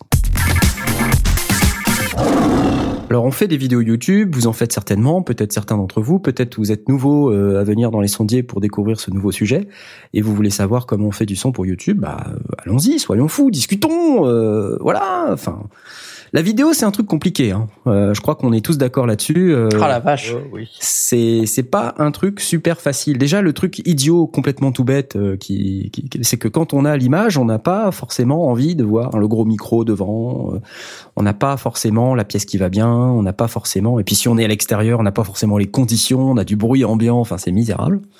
Donc ça s'apparente un petit peu à, à ce qu'on disait sur le, court métrage, sauf que euh, dans le cadre d'une vidéo YouTube, quand même, on a un peu plus de contrôle puisque on, on aimerait bien, euh, enfin j'imagine qu'on a un peu plus de contrôle. Euh, voilà. Donc, euh, toi, euh, Momote, euh, qu'est-ce que qu'est-ce que tu utilises pour faire tes vidéos là? Parce que du, du coup, toi, tu fais un vlog maintenant. Euh, Ouais. Donc, euh, je sais que t'as ton appareil, t'as ton rod, euh, machin. Mais quand tu fais des vidéos à la maison, quel est le principal truc qui te fait galérer? Euh, alors, qui me fait galérer. Ouais, ouais, ouais. Euh, au niveau son, euh, Rien. ouais. Bah, si- en fait, non. J'ai beaucoup moins de problèmes depuis que j'utilise mon Vidéomic Pro. Euh, parce qu'avant c'était plus chiant, maintenant c'est un peu plus facile parce que tout rentre direct dans l'appareil. Euh, quand je change d'angle, parce qu'en fin de compte c'est ça le problème, c'est-à-dire quand je filme dans mon home studio, euh, je fais pas, tu vois par exemple toi dans ton KPM là, t'as tout tourné sous le même angle. Et Ouais. moi, en général, j'essaie de me déplacer un peu tout ça. Et du coup, euh, rechanger le setup, machin, etc., c'est un petit peu euh, pénible. Euh, le, les problèmes le plus chiant que je peux avoir en ce moment avec mon setup, c'est je, je sature et je le sais pas forcément en fait. Ah, ouais. Euh, ça malheureusement, il n'y a pas de, il y a pas de vue mètre en fait sur le sur, l'écran de mon appareil photo. Et euh, bah, comme j'ai un grand angle, que j'aime bien enregistrer assez près de mon appareil, et puis qu'en fait je suis, j'ai pour une pièce immense, euh, bah, dès que je parle un peu fort, euh, ça, ça peut saturer. Donc euh, et en fin de compte, j'ai pas, je peux pas vraiment trop faire autrement parce que euh, en fait, le truc du Vidéomic Pro, c'est qu'il a un, euh, ce qui, est- enfin, ce qui est bien avec le Vidéomic Pro, c'est qu'en fait, il a un préampli interne qui est alimenté par une pile. C'est ce qui fait qu'il n'y a pas de bruit de fond comparé à d'autres microphones qui eux sont alimentés par euh, la prise mini jack. Euh, donc ça, c'est bien. Euh, L'inconvénient, c'est que au niveau du réglage de ce préampli, c'est assez spartiate. Euh, ce qu'il faut faire pour avoir un bon son, c'est baisser le préampli de l'appareil photo au minimum, parce que c'est lui qui apporte le, le bruit de fond. Ah. Voilà. Du coup, je suis obligé de mettre le préampli de mon Vidéomic Pro au max, parce que sinon, je suis obligé de le remonter logiciellement et bah ça, Et là, tu re- remontes le souffle. ça remet ouais. du souffle. Mm. Donc du coup, je me suis à, plus- enfin sur un bouton. Euh, donc il y a trois réglages sur Vidéomic Pro. Il y a moins 10 dB, 0 dB, plus 20 dB. Et quand j'enregistre dans des conditions euh, normales, les en 90% du temps, je suis à plus 20 dB. Et donc euh, il faut que je fasse attention à pas parler trop fort, euh, crier, euh, appeler quelqu'un parce que sinon ça sature direct. ça sature. Voilà. Euh, tu sais que si tu installes, alors Oui, je euh, sais. ça dépend d'un modèle, mais avec Magic Lantern, tu as un, ton niveau d'entrée s'affiche sur ton sur ta sur ta fenêtre. Ouais. C'est quoi Magic Lantern? Alors, Alors, Magic Lantern, c'est un espèce de plugin que tu installes. sur- Alors pour ceux qui possèdent un, un appareil photo euh, réflexe Canon, Hmm. euh, c'est c'est une espèce de plugin que tu installes sur ton appareil photo et qui rapporte, qui ajoute des, des fonctionnalités. Alors les fonctionnalités sont différentes d'un modèle à l'autre, mais je crois me souvenir que le Magic Lantern sur euh, les Canon euh, dans, dans la série euh, à trois chiffres, donc là, la série 600, 700, 800, Mmh. euh, permettent de d'afficher un vumètre avec euh, c'est euh, vert quand c'est en dessous de moins 12 dB, c'est jaune quand c'est Ouais. à moins 12 et c'est rouge quand tu passes à moins 3. Hum, D'accord. Alors, il me semble que c'est pas un plugin, c'est un truc qui, euh, en fait, euh, remplace le firmware de ton appareil photo, en fait. Alors ça se met en plus, ça remplace pas vraiment le firmware. Il y a une modification du firmware pour qu'il aille chercher à au démarrage Ouais. euh, un bout de code qui est sur la carte, sur ta carte. Et Mhm. si tu utilises une carte qui ne possède pas ce petit bout de code, eh ben il se démarre normalement. Euh, il y a une petite modification à faire, effectivement, euh, enfin une petite manipulation à faire, et après on met le, le bout de code de Magic Lantern sur la carte SD, euh, et la- l'appareil va le chercher de ça. Alors, on dit dans le chat qu'il semblerait que ça fasse péter les garanties constructeurs. Hmm. Intéressant. Je sais pas, c'est possible. Ouais, c'est c'est pas cool si c'est le cas. Bah ouais, je ouais. sais euh, pas, c'est pas possible, mais bon, quoi. à partir du moment où ton appareil est plus neuf, euh, bah voilà, moi, mon, Comme le, le 600D d'Asmod qui a environ le- le 7 ans. 600, il a, Ah, non, il a pas, non, il doit, le, le 600, il a, il a 3-4 ans peut-être, donc du coup, il est plus sous garantie, donc euh, voilà, euh, on s'en- fout. En Ouais. même temps, euh, ouais, ouais, effectivement. pas, je suis pas, c'est une bonne idée. Je suis pas fan moi de ce genre de truc un peu, euh, enfin alternatif ou risqué. Enfin je, bon, je, je sais que je peux merder assez facilement, donc euh, je préfère éviter. Euh, donc à la place, je, je, je fais attention et je fais plusieurs prises quoi. Mais maintenant j'ai l'habitude si tu veux, donc. Euh, euh, Ah voilà. Bah. L'idée là, c'était d'évacuer tout de suite la question des vlogs et des euh, et des vidéos faites juste avec l'appareil photo et le micro, euh, Ouais. comme tu as le Rode. Video Mic Pro. Donc en gros, c'est euh, gain staging. Faut faire gaffe à pas Bah monter ouais. trop l'appareil photo parce que c'est lui Ouais. qui a pas introduit du souffle. Euh, et donc euh, utiliser les fonctionnalités du micro, le préampli du micro qui est de meilleure qualité quoi. En gros, Après, ça, ça peut se faire euh, après le montage, euh, directement sur la, la station de travail. De faire quoi? Le gain staging, euh, enfin le, le réglage des niveaux, euh, Ah bah non. tout ça. Bah, Non S'il est trop haut, tu vas te saturer. S'il est trop Bah bas, tu vas remonter du souffle quand, quand tu C'est vas. ça. Il Ah faut, se rendre compte que la- l'appareil photo, et c'est probablement euh, le- leur défaut, c'est que les réflexes, ils ont une super image, mais le- ils sont comme la plupart des, des gens qui veulent faire de la vidéo et qui, et qui ne réalisent pas que le son est plus important que le son- que que l'image. Et les appareils photo qui ont commencé à faire de la vidéo, ben ils ont aussi loupé exactement le même coche. Euh, c'est pour ça que nombreux sont les appareils photo euh, qui font de la vidéo mais qui n'ont pas d'entrée euh, audio externe. Ou s'ils en ont une, ils ont un préampli qui est, qui est juste aussi catastrophique que celui de votre PC. Donc c'est vraiment très très dommage et du coup on a quand même besoin de bien faire gaffe à ce que le niveau rentre avec suffisamment de, de, de, de hauteur, enfin de, de, puissance pour pour être au-dessus du bruit de fond intrinsèque de l'appareil, mais pas trop parce que ça sature ça sature vite quoi. Hmm. Surtout que ben on n'a pas l'habitude d'avoir un compresseur en, en, en barrage, en coupure. Donc, euh, si vous avez un appareil photo qui dispose d'une entrée audio, ben, un, un micro comme les Rode, euh, on, on l'a déjà dit plusieurs fois, ça peut faire l'affaire. Euh, J'ai pas de très bon retour sur le Videomic Go, euh, qui, Ouais. qui semble souffler pas mal. Je l'ai testé, ouais, je l'ai testé. C'est vrai qu'il a pas mal de souffle. Il est pratique à utiliser. C'est c'est ce qui fait que il y a pas mal de gens qui l'utilisent. Il est pas très cher et euh, quand même, il a la la lyre euh, ricotte. Tu sais, cette espèce de suspension. Ouais, ouais, ouais. Comme le Videomic Pro, donc qui euh, t'affranchit des bruits de manipulation, etc. Hmm. Mais malheureusement, Oui, pour le vlog, oui, c'est bien, ouais. Voilà, mais malheureusement, il y a du souffle. Et du coup, euh, passer directement à la version au-dessus, mettez un peu plus d'argent, euh, ça sera mieux, quoi. Vraiment. Puis il y a le Pro Plus là qui vient d'arriver, donc du coup, euh, Ouais, alors ça là, peut être il- un bon compromis. Ça. Ça peut être, ah bah, le compromis, Un bon compromis très plus- cher. Ouais, il est encore plus cher que le Pro, mais effectivement, euh, il- il- cette version-là corrige pas mal de problèmes du Videomic Pro, euh, le rend plus pratique à utiliser, etc. Donc, euh, ce- ce- parce que c'est vrai que c'est con, mais le, le Pro Plus, euh, c'est quoi? Il, il, il se met à enregistrer automatiquement, enfin, il s'allume automatiquement quand tu démarres l'appareil. Ouais, exactement. Ouais, Euh, ça. ça, c'est pas mal parce que franchement, euh, enfin, je dirais pas 10% du temps, mais enfin régulièrement, ça m'arrive d'oublier de démarrer le micro, quoi. Donc euh, Ouais. Hmm. bon, sur des plans fixes où euh, je filme, je me filme en train de marcher, on s'en fout. Mais quand je suis en train de parler, des fois, ben bon, Ouais, c'est galère. c'est ouais. dommage, quoi. Bon, mais tout le monde n'a pas un appareil avec une entrée micro et euh, tu vois des gens voilà. Donc l'idée là c'est de dire euh, OK, est-ce qu'on n'a pas des gens euh, par exemple euh, par exemple Jay? Oui. Euh, je sais que Jay, toi, ça fait quelque temps que tu réfléchis à monter des vidéos euh, notamment pour la chaîne YouTube des sondiers. Oui. C'est quoi ton setup? C'est une plaie déjà parce que j'ai pas le matos. Très bien, merci. Suivant. Ah. euh, alors Aurine. non, je déconne, vas-y. Comment je fais? Euh, Je filme avec l'iPad. Ouais. Euh, j'ai une application d'ailleurs qui s'appelle Filmic Pro qui me permet d'avoir une image un peu plus, euh, enfin avoir un contrôle de l'image un peu plus avancé que euh, ce qu'on peut La trouver de de base, sur l'iPad. Bon, c'est pas le sujet, mais c'est pratique quand même. C'est bien de, de de le signaler. Et ben, je mets à côté le, le, le Zoom H4n que j'ai, voilà, que je mets juste à côté de l'iPad. Et alors, euh, c'est une plaie parce que euh, j'ai, moi, j'ai le, vu que je débute, j'ai euh, souvent tendance à associer l'image et le son. en me disant que si l'image est bonne, bah, le son est bon.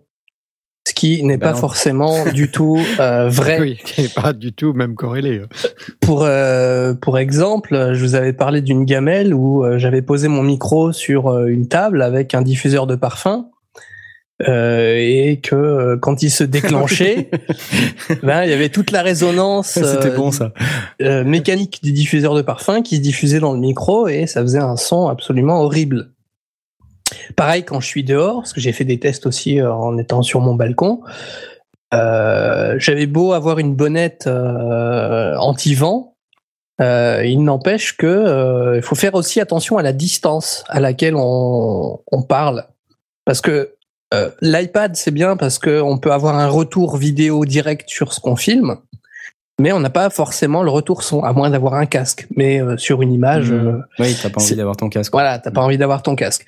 Donc, il a fallu que bah, je place mon, mon zoom à la fois pour qu'il soit assez près pour qu'on puisse m'entendre correctement sans que je sois trop loin, mais en même temps, euh, faudrait pas non plus qu'il soit à l'image. Alors, il peut être à l'image si c'est assez esthétique, mais euh, pour ma part, j'ai pas très envie de me filmer euh, en tenant euh, à la main le zoom, surtout qu'avec les bruits de manipulation, ça peut aussi engendrer des problèmes supplémentaires. Utilise les micros internes du Zoom. hein. Oui, oui, bah oui, c'est ce que je fais. Oui, Oui, oui, non, c'était ma question. Je, je, je confirmais. Oui, oui, c'est ce que je fais. Et alors, je le mets à 90 degrés hein, parce que on peut, on peut euh, faire euh, effectuer une, Sur rot- le champ, ouais. Une rotation de, des micros, donc à 90 degrés ou 120 degrés. 120 degrés, ça prend plus sur les côtés euh, et tout ça. 90 degrés, c'est plus resserré. Donc il y a ça, mais il n'empêche que euh, bah, il faut trouver le bon euh, bon spot, le, le sweet spot euh, entre la distance d'enregistrement sans capter. Ah, ouais. Euh, sans que je sois trop loin et qu'on entend le bruit du vent, le bruit de la, ville euh, et tout ça, et euh, et en même temps euh, qu'il soit pas trop dans le champ ou que ça soit pas, enfin que ce soit un minimum esthétique à l'image quoi. Donc c'est un peu galère. Il faut trouver, euh, il faut trouver du, du setup. Euh, alors pour l'instant, j'ai pas de trépied, donc j'essaie de poser un petit peu l'iPad et, et le micro où je peux, tout en trouvant le sweet spot. Mais c'est vrai qu'après, euh, je serais pas contre un trépied pour pouvoir euh, poser euh, la tablette et le micro. Ouais, ouais, je pense que le trépied c'est vraiment un truc indispensable quoi. Mm. Et tu, tu fais des plans qui sont relativement larges avec ton iPad du coup ou tu, tu filmes à peu près jusqu'où en fait quand tu filmes Je je- j'y connais pas trop euh, en- dans, dans ce sens-là, donc je Non mais je veux dire on voit tout ton corps enfin parce Non. que- enfin je veux dire tu gardes tes Parce vêtements quand même j'espère mais Oui. en fait, je j'essaie de faire des plans euh, tête jusqu'à milieu du torse. D'accord. Ne serait-ce que pour voir le logo qu'il y a sur le t-shirt. ouais, Déjà. d'accord. Mais mais ça implique, il n'y a pas de zoom dans l'iPad que j'ai, Ouais. donc euh, ça implique. Donc du coup c'est la distance de l'iPad qui fait euh, le qui fait le zoom en fait euh, Qui Voilà. ce que tu Ouais. filmes. D'accord. Donc du coup là ça donne une distance. Il est où ton iPad à peu près par rapport à... Il est loin, il est à portée de bras, Attention. il est à 10, Attention à ce 10, genre de 15 questions, hein. Tu, tu sais jamais ce qu'on peut répondre. Oui, effectivement. Oui. Il est un peu plus loin que qu'à portée de bras. D'accord. Donc c'est vraiment si je tire mon bras vraiment vers l'avant, je peux toucher l'iPad et le micro, mais euh, mais mais pas plus quoi. Sinon après euh, et- le et du micro Et du coup, pas. tu mets le, le zoom à la même hauteur que le. Ouais ouais ouais, je le mets à côté. Tu as, tu as fait des essais en le mettant euh, sur, enfin, plus proche, fixé à un, un- dossier de chaise ou un truc comme ça qui serait juste en dessous du champ pour être un peu plus près de toi? J'ai tenté, mais euh, j'ai pas le, j'ai pas le. Enfin, ça, ça demande beaucoup, beaucoup d'installation. Oui, oui, oui. Euh, C'est pénible. C'est euh, voilà, faut trouver une chaise, faut trouver des bouquins, faut trouver. voilà, faut. vraiment. C'est c'est euh, pas un truc qui se fait à l'arrache. Sans, non, sans support de fixation, c'est un peu compliqué. C'est ça. euh, ça c'est clair. Donc du coup, en fait, il faut bien garder à l'esprit que là, puisque tu filmes avec un iPad, euh, et donc ce n'est pas, euh, tu, tu ne peux pas rentrer un micro dedans. Quoique si on regarde bien, tu pourrais euh, bricoler Oui, avec le caméra connection kit, mais euh, mais c'est c'est c'est relou quoi. Je préfère Ah, avoir. Ça se euh, regarde, ça se regarde. Hein. ben, je préfère avoir euh, le, le micro euh, avec la carte SD dedans et pouvoir traiter Ouais. euh, à part euh, le son, Mm. tout ça quoi. Donc, Donc, du coup, euh, ça veut dire que tu dois synchroniser. Donc, ouais, euh, je dois tu- synchroniser. ouais. Tu, fais un clap ou tu te débrouilles euh, Ouais, ouais, je tape dans mes mains. Ou... Ouais. Donc Voilà, euh, bah, voilà, un truc bête. Hein, vous regardez votre caméra, vous faites un clap et puis vous synchronisez les deux claps euh, entre l'audio et la vidéo. Et la vidéo, Euh, c'est ça. Vous pouvez même utiliser l'audio de la caméra pour euh, synchroniser euh, si vous voulez, mais le mieux c'est encore de synchroniser le clap, c'est-à-dire le moment où les deux mains se joignent avec euh, le clap que vous avez enregistré en audio sur euh, un éventuel enregistreur séparé. Donc ça c'est ce que Asmod déteste, c'est pour ça qu'il a acheté le Rode, parce qu'il ne veut pas synchroniser, il ne veut pas faire de synchro parce que c'est chiant euh, et ça Moi, j'ai- nécessite de faire des trucs qu'il C'est aime pas chiant. J'ai c'est réglé juste- mon problème avec de l'argent, moi. C'est voilà. En- moi, j'aurais quand même deux, deux, trois bouts de conseils euh, pour pour euh, essayer d'enregistrer euh, dans, dans un cadre où on a d'un côté une caméra et de l'autre on a euh, l'enregistreur de type de type zoom. Il y a plusieurs petites options qui sont euh, qui nécessitent peut-être une, une réflexion ou, ou quelque chose, mais l'une c'est de d'enregistrer en essayant de trouver un moyen de mettre la l'enregistreur au-dessus du cadre, parce qu'on a tendance à filmer au ras de la tête. Donc ça veut dire que si on a le micro qui est euh, 20 cm au-dessus, un petit peu en avant, pointant vers la bouche bien sûr, mais, mais s'il est quelques centimètres au-dessus de la tête, il ne sera pas dans le champ. Alors évidemment, ça nécessite d'avoir un système qui permet de percher par au-dessus. Donc si on est si on est équipé avec un perchman, ben, c'est facile. Mais euh, si on n'a pas, euh, ben, il faut trouver une solution effectivement, euh, genre euh, euh, balai télescopique, euh, euh, portique de portique de de, de fringues, euh, Pied de micro, en fait, non Enfin, pied de pied de micro, le pied de Micro, micro qui monte quand même Mm. vachement haut, euh, enregistré assis plutôt que debout. Enfin, il y a, il y a Ouais. il y a- ça, ça peut ça peut être intéressant de de, de voir s'il n'y a pas moyen de percher par au-dessus. Euh, en, en étant, euh, ben, en, en ayant finalement, euh, si, si on qu'on qu'on soit, si on lève les yeux, qu'on voit l'appareil, euh, mais que si, euh, ben, qu'il qu'il soit au-dessus du cadre, ça permet de le rapprocher. L'autre chose aussi euh, qui est auquel on, ne pense pas et hum, surtout quand on est le seul opérateur, qu'on est à la fois l'opérateur et le et celui qui est euh, devant la caméra ou derrière, euh, c'est de prendre son temps pour pour vérifier le son et après de virer le casque. Euh, il Ouais. y a, y a, il y a, ça c'est pas un problème de brancher. Enfin, c'est pas un problème. Il faut y penser et puis il faut, faut aussi l'insérer dans sa routine. Mais de poser le casque, de faire des tests de son et de dire, bah, une fois qu'on est ok, bah, on pose le casque, il est hors du champ et puis euh, on Oui, enregistre. non, mais Ouais. c'est- c'est toujours ce qu'on fait. Après, tu sais, tu, tu maîtrises jamais vraiment. Des fois, tu pars un peu en, en live. euh. Mais moi, effectivement, c'est ce qu'on fait quand on s'est rendu compte qu'effectivement on a loupé deux trois, deux, deux, trois fois. Et pour moi, ça fait partie des choses que l'on doit inclure dans sa routine. Euh, parce que effectivement, euh, sinon on se retrouve au bout de 20 minutes à dire ouais, j'ai la super prise et puis on a on a loupé un truc. Euh, donc ça valait le coup de le tester avant. Donc si on est le seul opérateur, effectivement, qu'on veut faire une vidéo YouTube un peu genre dans sa chambre, quoi, hein, ou dans son studio, Ouais, ouais. euh, donc là il y a pas trop le choix. C'est n'importe quoi pour enregistrer la vidéo, un, un enregistreur séparé ou un ordinateur. Est-ce que quelqu'un utilise un ordinateur? Toi, Blast, c'est ça que tu dois utiliser ou tu utilises ton, ton H6 Comment tu non, alors moi quand je quand j'enregistre euh, donc mon setup quand, quand pour mes vidéos quand je suis en face cam, euh, j'ai euh, une euh, une espèce de ce qu'ils appellent les, les bras magiques là, des espèces de trucs articulés euh, qui est posé en permanence sur sur un des un de mes, de mes bureaux sur lequel je pose une, une caméra. Euh, j'ai deux lumières euh, qui sont des lumières en en tube en, en lumière euh, du jour que je peux allumer et qui me permettent de, de renforcer D'éclairer la, la- la- ouais. d'éclairer la lumière et je pose Ah, ça j'aimerais bien ça.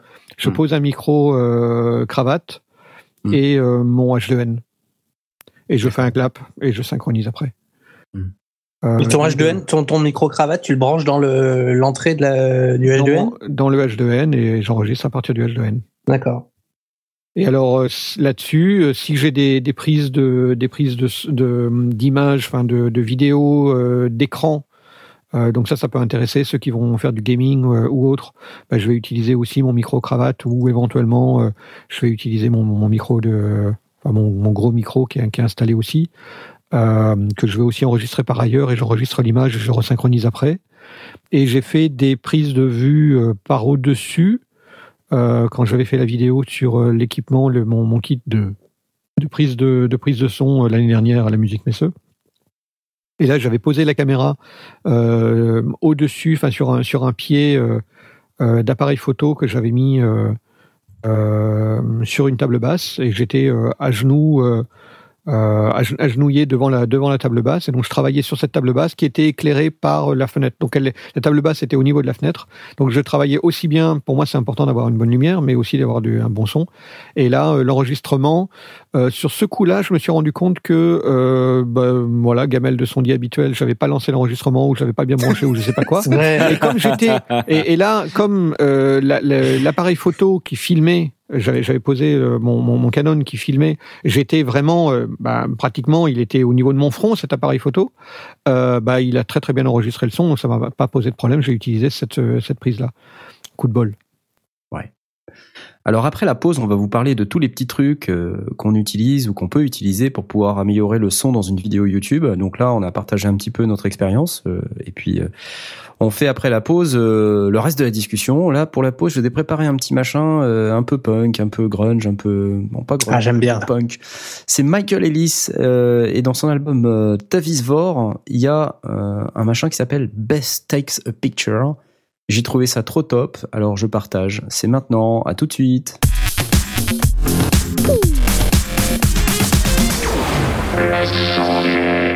Eh, C'était bien, non? Ouais. C'était Michael Ellis, ça s'appelle Best Takes a Picture. Euh, c'est euh, c'est un morceau que j'ai trouvé sympa. Du coup, je me suis dit, allez, on partage, allez, allez. Alors les vidéos, le son pour YouTube, euh, on était en train de finir de partager nos expériences. Euh, Moi-même, je n'ai pas partagé ma propre expérience et Aurine non plus d'ailleurs. Aurine, toi, t'as Eh fait oui. des vidéos YouTube? J'en ai, j'en ai fait une, euh, principalement en facecam. Mhm. pour, Un facecam, c'est quand tu te filmes le derrière, c'est ça ou c'est Non, je déconne. Non. Ah ouais, c'est vrai que, étant donné que j'ai pas vraiment Pardon. de matériel vidéo, vraiment, euh, pour bien me prendre, j'ai fait ça avec une webcam pourrie, etc. Ouais, ouais. ouais. Ouais, c'était un peu pourri, mais bon, voilà. Euh, Puis bon, la méthode, c'était vraiment assez simple. C'est genre, je suis dans la même configuration pour parler euh, qu'actuellement, c'est-à-dire avec euh, mon Audio Technica, euh, bon, qui était posé un peu plus loin, histoire qu'il soit pas trop euh, devant la caméra. Ouais. Mm. Et euh, par contre, après, au niveau de l'enregistrement, je faisais ça avec, euh, j'ai oublié le nom, avec euh, ah Cubase. Cubase. non, non, non, non, Quoi pas du tout. Quoi Quoi Pas du Tu n'utilises plus Cubase Si, mais non, mais Cubase en fait était, était Breaking là pour, news euh, Aurine n'utilise plus Cubase Non. Oh non le Cubase était là pour euh, pour traiter le son. Après, c'est euh, au niveau de l'acquisition, j'ai fait la vidéo et le son en même temps. Euh, Mais je sais plus avec, euh, je sais plus le nom. Sur, sur l'ordinateur. Ouais, sur l'ordinateur, ouais, directement. Oui, parce qu'il se Ok, donc avec ah oui, sa la, webcam. la, la- la webcam récupérait l'image et donc tu, re- tu renvoyais le son dans l'ordinateur pour synchroniser les deux. Ouais, c'est ça, voilà. D'accord. C'est, euh, C'était assez simple, ça m'a pas pris la tête. Puis bon, vu que j'avoue que j'y suis allé un peu à l'arrache, euh, ça m'a pas demandé de montage derrière, etc. C'était assez, Hmm. voilà. Ça donnait bon une qualité de vidéo pourrie, mais au moins le son était propre. Bon, c'est tout ce qui compte. De toute manière, la vidéo, c'était pas le sujet de l'émission, donc voilà. Voilà, tout à fait. tout à Euh, fait. Moi, de mon côté, j'ai j'ai eu quelques quelques difficultés dans mes premières Ah. vidéos. euh, bah ouais. Euh, déjà, bon, la vidéo, c'est un truc compliqué. Hein. C'est- on est d'accord. Et puis, j'avais pas forcément le matos. Donc, euh, bah moi, quand j'ai pas le matos, euh, je fais comme Asmot. Je, je dépense. J'investis. J'investis beaucoup plus que ce dont j'ai besoin. C'est pas grave. Ouais. Euh, ça peut toujours servir. Je suis en mode blast sur ce coup-là. tu connais le ça peut toujours servir Non, c'est Ouais, ça, ouais. c'est un truc très blast, Moi, euh, très connais. blastif. Ah puis alors surtout que Blast euh, maintenant t'as vu enfin ça y est t'as vu son home studio donc tu Ah, sais la de quoi on parle. ah bah attends, mais Blast, c'est euh, c'est carrément comment te dire, c'est euh, c'est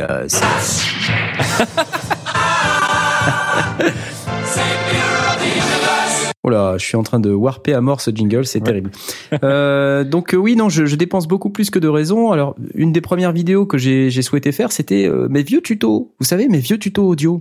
Ah ouais. Je sais pas si ça vous parle, ça. C'est des vieux Ouais, machins que j'avais fait euh, il y a genre. euh, reprenais. euh, on voyait pas ta tête, on voyait. On que voyait le- pas ma tête, C'était les Voilà. screencasts. C'était les screencasts, exactement. Les Nerfworld.net slash Slash audio. C'était génial. C'était vraiment génial. c'est tout. Je vais les redémarrer parce que parce qu'en fait euh, ils ont un succès insoupçonné. Euh, des milliers de vues en fait sur ces vidéos, c'est assez hallucinant. Et C'est euh, Marc Vador, ça. C'est Marc Vador, exactement. C'est Marc Vador qui a le succès euh, que je, n'avais pas anticipé. Et euh, à l'époque, euh, j'ai vraiment galéré. Je cherchais un logiciel de screencast et tout. Alors, on s'imagine pas la difficulté qu'il y a à choper sa voix en même temps que de choper le son de son PC ou de son Mac. Ouais, exactement. Ça, c'est un des trucs que les gens se rendent pas forcément compte. Et quand tu veux démarrer un tuto, bah tu te, tu te prends le mur direct, quoi. Tu bam, là tu fais oh merde, comment je vais faire? Et euh, donc il y a des logiciels, euh, mais c'est pas forcément idéal. Euh, dernièrement, euh, j'avais tellement galéré à refaire un truc, euh, notamment la, la prod que j'avais fait là, euh, Christmas Synth, Christmas le truc de synthé là que j'avais fait au tout début là, des sondiers. euh, j'ai j'ai carrément fait autrement. J'ai enregistré sur une autre machine. C'est-à-dire j'ai j'ai craché Mm. le son du PC sur une autre machine en même temps que ma voix Oh sur là des là. pistes différentes et après j'ai resynchronisé. Enfin c'était la grosse grosse misère. Au moins ça marche. hein. Au moins ça a marché exactement. Donc c'est une méthode. Hein. Euh, Si vous voulez pas Ouais. vous prendre la tête, vous avez un autre enregistreur, vous balancez tout dans, dans des pistes euh, Ouais, sur j'ai- un autre j'ai j'ai fait ça aussi de la même manière. hein. Bah, Euh, j'ai sinon, il y a- screencasts où je récupérais le son, j'envoyais ça dans mon H6 et ma voix dans une autre piste, et après je Ouais. remixais le tout. Ouais. Donc voilà, moi j'ai retrouvé le nom de, de l'application que j'avais utilisée, c'était OBS. Ah oui, oui, oui. Ah oui, d'accord. Ça, c'est ce que j'utilise ouais. aussi, OBS Studio.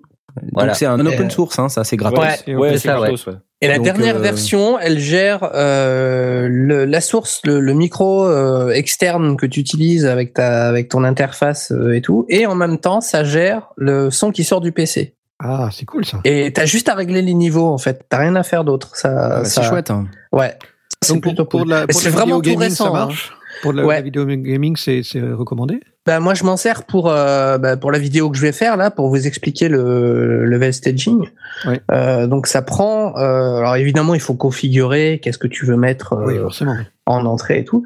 Et mais euh, ouais, moi ça filme, euh, ça filme l'écran euh, avec Reaper, tout ça. Et euh, quand je lis, quand je fais de lecture, ben euh, le son qui sort de mon PC, ben ça l'enregistre. Ah ouais. Ah c'est cool ça. Et il y a une source supplémentaire que je peux ajouter, qui est mon micro euh, dans lequel je vous parle là. Donc ça, ça fait les deux. Après, tu as juste à gérer les niveaux euh, dans le logiciel pour pas saturer euh, entre les deux. Et euh, c'est nickel, quoi. C'est, mais c'est vraiment tout récent. Hein. C'est vraiment dans la dernière version, je crois. euh, Ouais, où ça fait quelques mois euh, à peine que ça, que c'est, que c'est là. En tout cas, pour le son, et c'est peut-être plus récent, mais après, pour, la, pour faire justement du screencast en jeu vidéo, c'est nickel euh, OBS. Ouais. Énormément Ouais, utilisé. OBS, ouais. Ouais. Mais à l'époque, il n'y avait pas OBS, ou alors c'était vraiment, euh, ouais, c'était vraiment pas, pas très mature, on va dire. Et du coup, euh, non, je galérais. Donc j'avais, euh, j'avais utilisé un logiciel euh, avant que je me mette à utiliser un, un ScreenFlow, qui est un logiciel qui est plutôt cher, mais que j'ai réussi à obtenir dans un pack à 20 balles. Euh, qui contenait plein de logiciels et je suis tombé dessus par hasard. Je me dis c'est pas possible qu'il y ait ScreenFlow là-dedans, c'est pas possible. Je l'ai acheté, je l'ai eu pour 20 balles. J'avais 10, 10 logiciels, dont ScreenFlow. Bon, Ah, bah, bien super, joué. donc je l'ai pris. Euh, parce que ScreenFlow de base c'est 100 euros quoi. C'est euh, quand tu l'achètes. euh. Alors j'ai eu ScreenFlow V4 et j'ai acheté l'upgrade en V5 moyennant 35 euros quelque chose comme ça. Donc euh, et le V5 apportait le support de la Full HD et surtout euh, le fait de pouvoir euh, de pouvoir récupérer le son euh, du PC euh, d'une manière ou du Mac d'ailleurs plutôt le Mac d'ailleurs parce que c'est ScreenFlow c'est sur Mac permettait de récupérer à la fois du Full HD et le son sur PC, ce que ne permettait pas l'ancienne version. Enfin, c'était assez bizarre.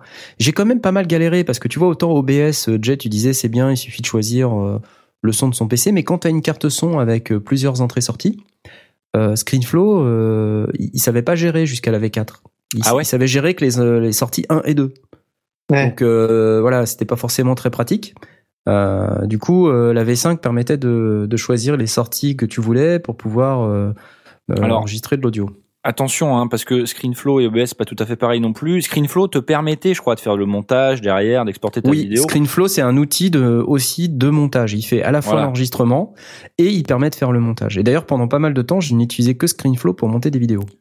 Voilà. Alors qu'OBS, euh, pas vraiment, je crois. Hein. Ou Non. alors, si ça le fait, c'est pas hyper pratique, quoi. Voilà. Non, Bah, en fait, ça contre, euh, exporte le- la vidéo plus le son associé à la vidéo Voilà. qui est enregistré en même temps en- dans un seul fichier. Et après, Oui, tu fais ton montage débrouilles, dans un autre logiciel. Quoi. Voilà. Voilà. Non, par contre, ce qui est sympa dans OBS, c'est que tu peux définir des scènes.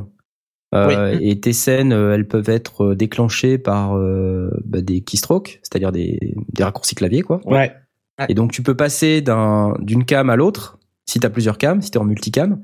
Euh, tu peux passer d'une euh, d'une scène où tu as par exemple euh, un screencast euh, en fond plus une- un petit médaillon vidéo à euh, une Ah oui, scène où il y a la caméra plein écran, ouais. à une scène où il y a un autre type de montage, un autre type Tu peux ajouter d'arrangement. des synthés, tu peux ajouter Voilà, tu peux ajouter des synthés. Alors quand on dit des synthés, c'est des, des titrages, hein, c'est pas des synthés, euh, des synthés.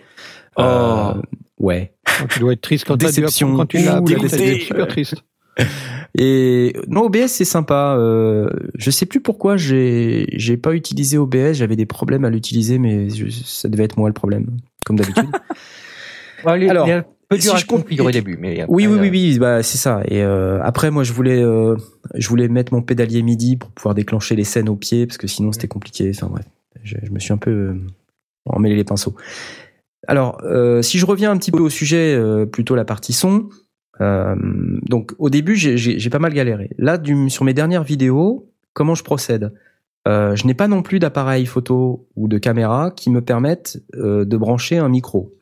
Donc, j'utilise, j'utilisais jusqu'à il y a peu de temps mon PC ou mon Mac, plus exactement, Ouais. pour enregistrer le son. Donc, j'ouvrais une session sous Cubase. Je mettais hop une piste audio, je raccordais un micro et voilà.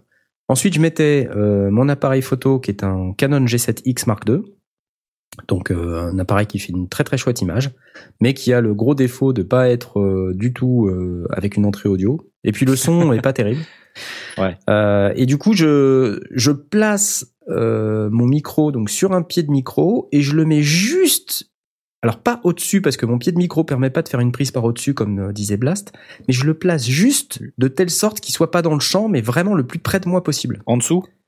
Plutôt en dessous, ouais. Juste en dessous, ouais, je faisais ça comme ça au début. ouais. Ouais, plutôt en dessous.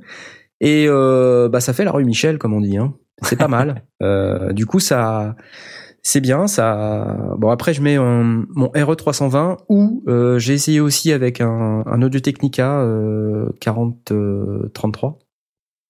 Euh, j'ai essayé avec un Rode NT5. euh, le meilleur résultat, en fait, euh, je sais plus avec lequel, mais peu importe, ça marche bien. D'accord. Faut, faut pas oublier que ça va aussi dépendre de, euh, de la reverb de la pièce. Alors c'est là, voilà, c'est une Ouais. très bonne remarque. Je te remercie de- d'avoir fait cette remarque.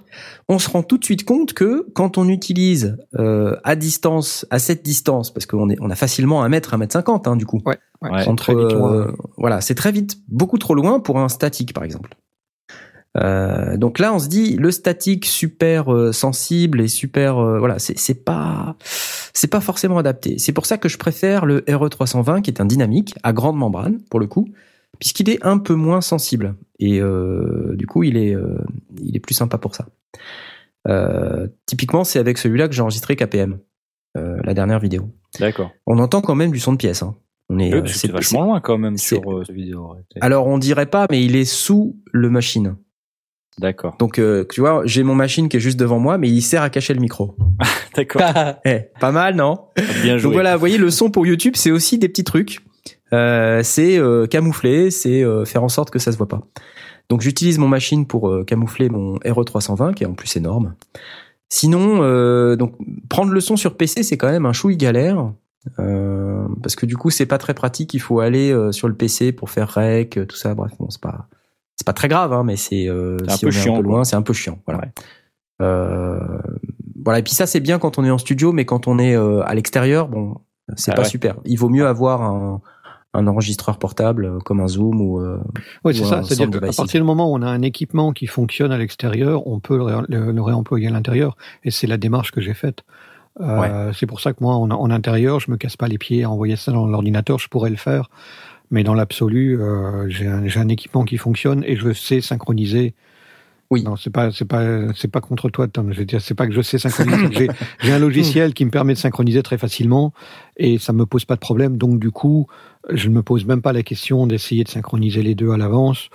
Je ferai ça plus tard et ça marche très bien. Donc euh, pour pour ce qui me concerne, ça me, je, je suis parti d'une solution qui fonctionne réellement en nomade et que j'utilise en, en intérieur.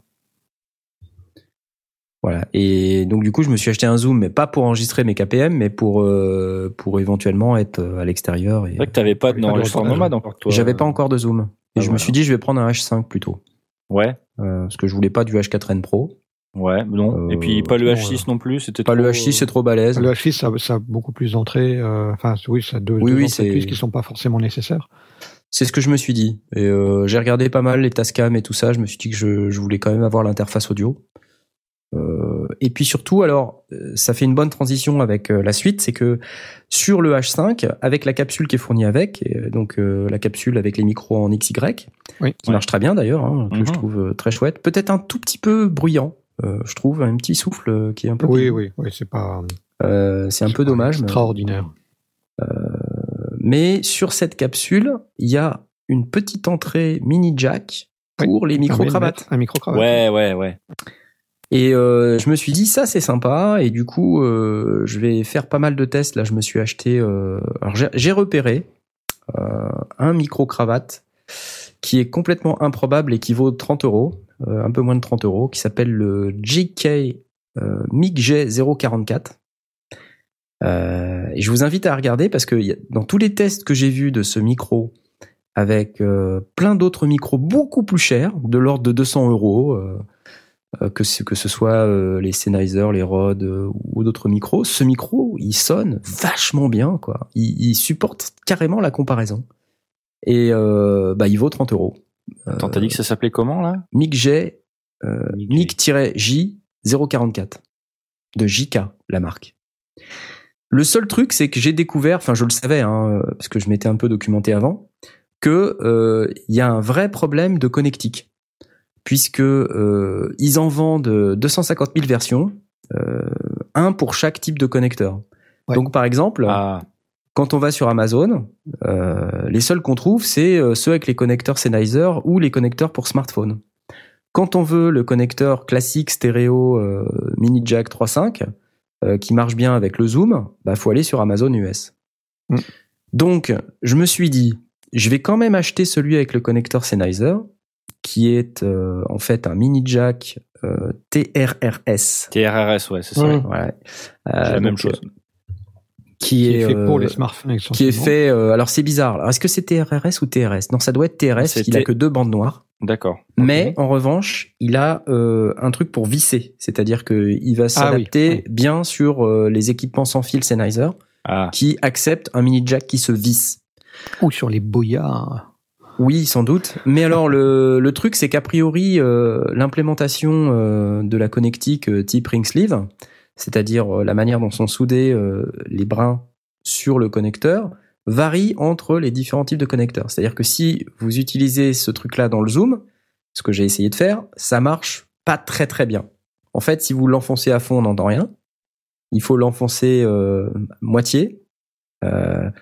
Euh, et c'est pas terrible, du coup. Ah oui, parce que Voilà. il y a, il n'envoie pas sur les deux canaux. euh, il envoie gauche, pas correctement, ouais, voilà. Et puis il y a aussi l'alimentation, du coup, parce que c'est un micro. Et il faut que tu euh, envoies le, le, le, le a quelques plugin volts qui vont bien pour euh, voilà pour, plugin euh, pour power. pouvoir le plugin le plugin power. Et euh, du coup, ben euh, déception parce que ça marche pas très très bien. Du coup, euh, enfin quand j'ai acheté le bazar, je me suis dit écoute, ça vaut 20 balles ou 30 balles. Je vais pas me faire chier. Si ça marche pas, je couperai le fil et je me je souderai moi-même un TRS euh, comme il faut quoi. Ce que je vais faire.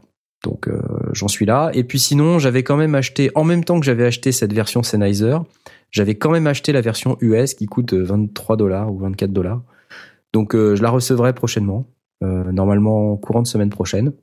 Et donc normalement cette version-là, elle est c'est une vraie TRS qui va bien s'adapter sur le Zoom H5. Donc je testerai à ce moment-là. Par contre, ce que j'ai testé en, en triturant un petit peu le connecteur euh, Sennheiser, euh, du coup ça donne vraiment un son super chouette. Le problème c'est que tu peux presque pas bouger parce que dès que tu bouges ça fait Ah ouais, bah ouais, du coup, ouais, c'est ça.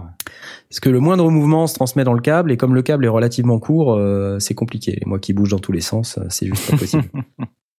Mais euh, quand ça bouge pas, le son est juste incroyable. Donc euh, c'est chouette quoi. Un, chouette petit micro. euh, faites juste bien gaffe euh, à la, au type de connecteur que vous prenez. Ouais. Alors petit truc aussi euh, sur l'usage du micro cravate. Euh, si vous, alors en général, on va passer le fil à l'intérieur de la chemise du t-shirt. euh, et donc le, le fil a tendance à ben, pendre et à tirer sur le, la capsule du micro. Il est recommandé soit de faire une petite boucle et de, de pincer le fil dans la, dans la prise crocodile et donc avoir cette petite boucle évi- évite que le fil tire directement Sur sur, le micro. euh, sur le micro ou Euh, L'autre option, c'est de le, de le passer au-dessus de son épaule. Donc, euh, une fois qu'il est, que l'on que l'on le met, on le passe au-dessus de son épaule et on le fixe avec un sparadrap à son épaule, de manière de nouveau à ce que le fil qui pend, qui tend, soit au niveau de l'épaule et pas au niveau du micro. Euh, sinon, euh, c'est typique euh, de le moindre mouvement va engendrer des, des mouvements du, de la capsule, enfin des, des, des petites tractions sur la capsule qui vont s'entendre, et aussi euh, probablement des frottements sur le sur le tissu euh, qui s'entendent aussi extrêmement fort et qui sont très très désagréables. Donc c'est des petites choses. euh, le, le micro cravate, c'est pas euh, je pose et j'y vais. euh, Il y, a, y a un petit peu de Ouais. soin à porter. Mm. Là encore, en fouinant un peu sur YouTube, il y a 250 000 vidéos qui, qui expliquent comment le faire. Euh, je recommande entre autres celle de, de, de Nowtech TV euh, de, Jérôme Kenborg qui a, qui a fait toute une série de petites vidéos euh, sur ce genre de sur ce genre de choses. Il suffit d'aller sur sur sur sa chaîne Nowtech TV. Et mais il n'est pas le seul. Il y en a il y en a plein d'autres et plein d'autres en français d'ailleurs. Donc n'hésitez pas à fouiner un petit peu. Bon alors ça c'est quand on est en studio, c'est chouette. Euh, quand on est à l'extérieur, le micro cravate ça marche bien. Par contre, faut pas oublier la bonnette quoi. Ah oui, sinon, là, ou alors il faut le mettre dommage. en dessous. Euh, euh, Rode propose des, des, des systèmes qui permettent de mettre le, le, le micro sous les vêtements avec une espèce de, de truc en double silicone pour qu'il soit fixé à la fois, euh, euh, enfin soit entre deux couches de vêtements, soit à la, à la peau et à, et à la couche de vêtements. Le micro Euh, qui ou pue la alors il faut mettre quoi. la. Bah non, puisqu'il se met à l'intérieur. Après, c'est ton truc en silicone que tu nettoies. Mais euh, le micro, lui, ne, ne, ne craint rien. L'autre, euh, ou évidemment, la bonnette, euh, le chat mort.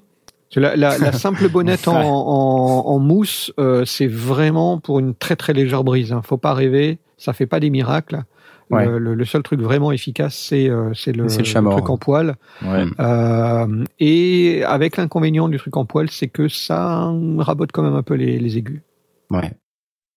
Ouais, c'est normal.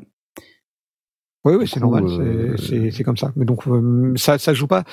Euh, Normalement, un micro cravate, c'est pour de la voix parlée. Euh, de la voix parlée, euh, tant qu'on est dans bon dans les médiums, euh, c'est bon quoi. Le- les, Ouais. les basses et les aigus, on s'en fout un petit peu. On, enfin, on peut on peut trouver que le son est un peu étriqué euh, sur les, les, les trois premières secondes, mais très vite on l'oublie et, et on se focalise sur ce qu'on entend et ça marche très très bien.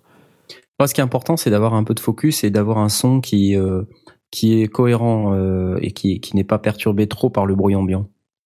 Ouais. Parce que c'est ça le c'est ça qui donne l'impression d'un d'un mauvais son en réalité. Il faut trouver C'est- le juste milieu, effectivement, et c'est pour ça que le micro-cravate, euh, ben, il est, il est censé être à 15-20 cm maximum de la, de, de la bouche, euh, et donc avoir un bon, un, un bon ratio entre la voix parlée et euh, les bruitages ambiants.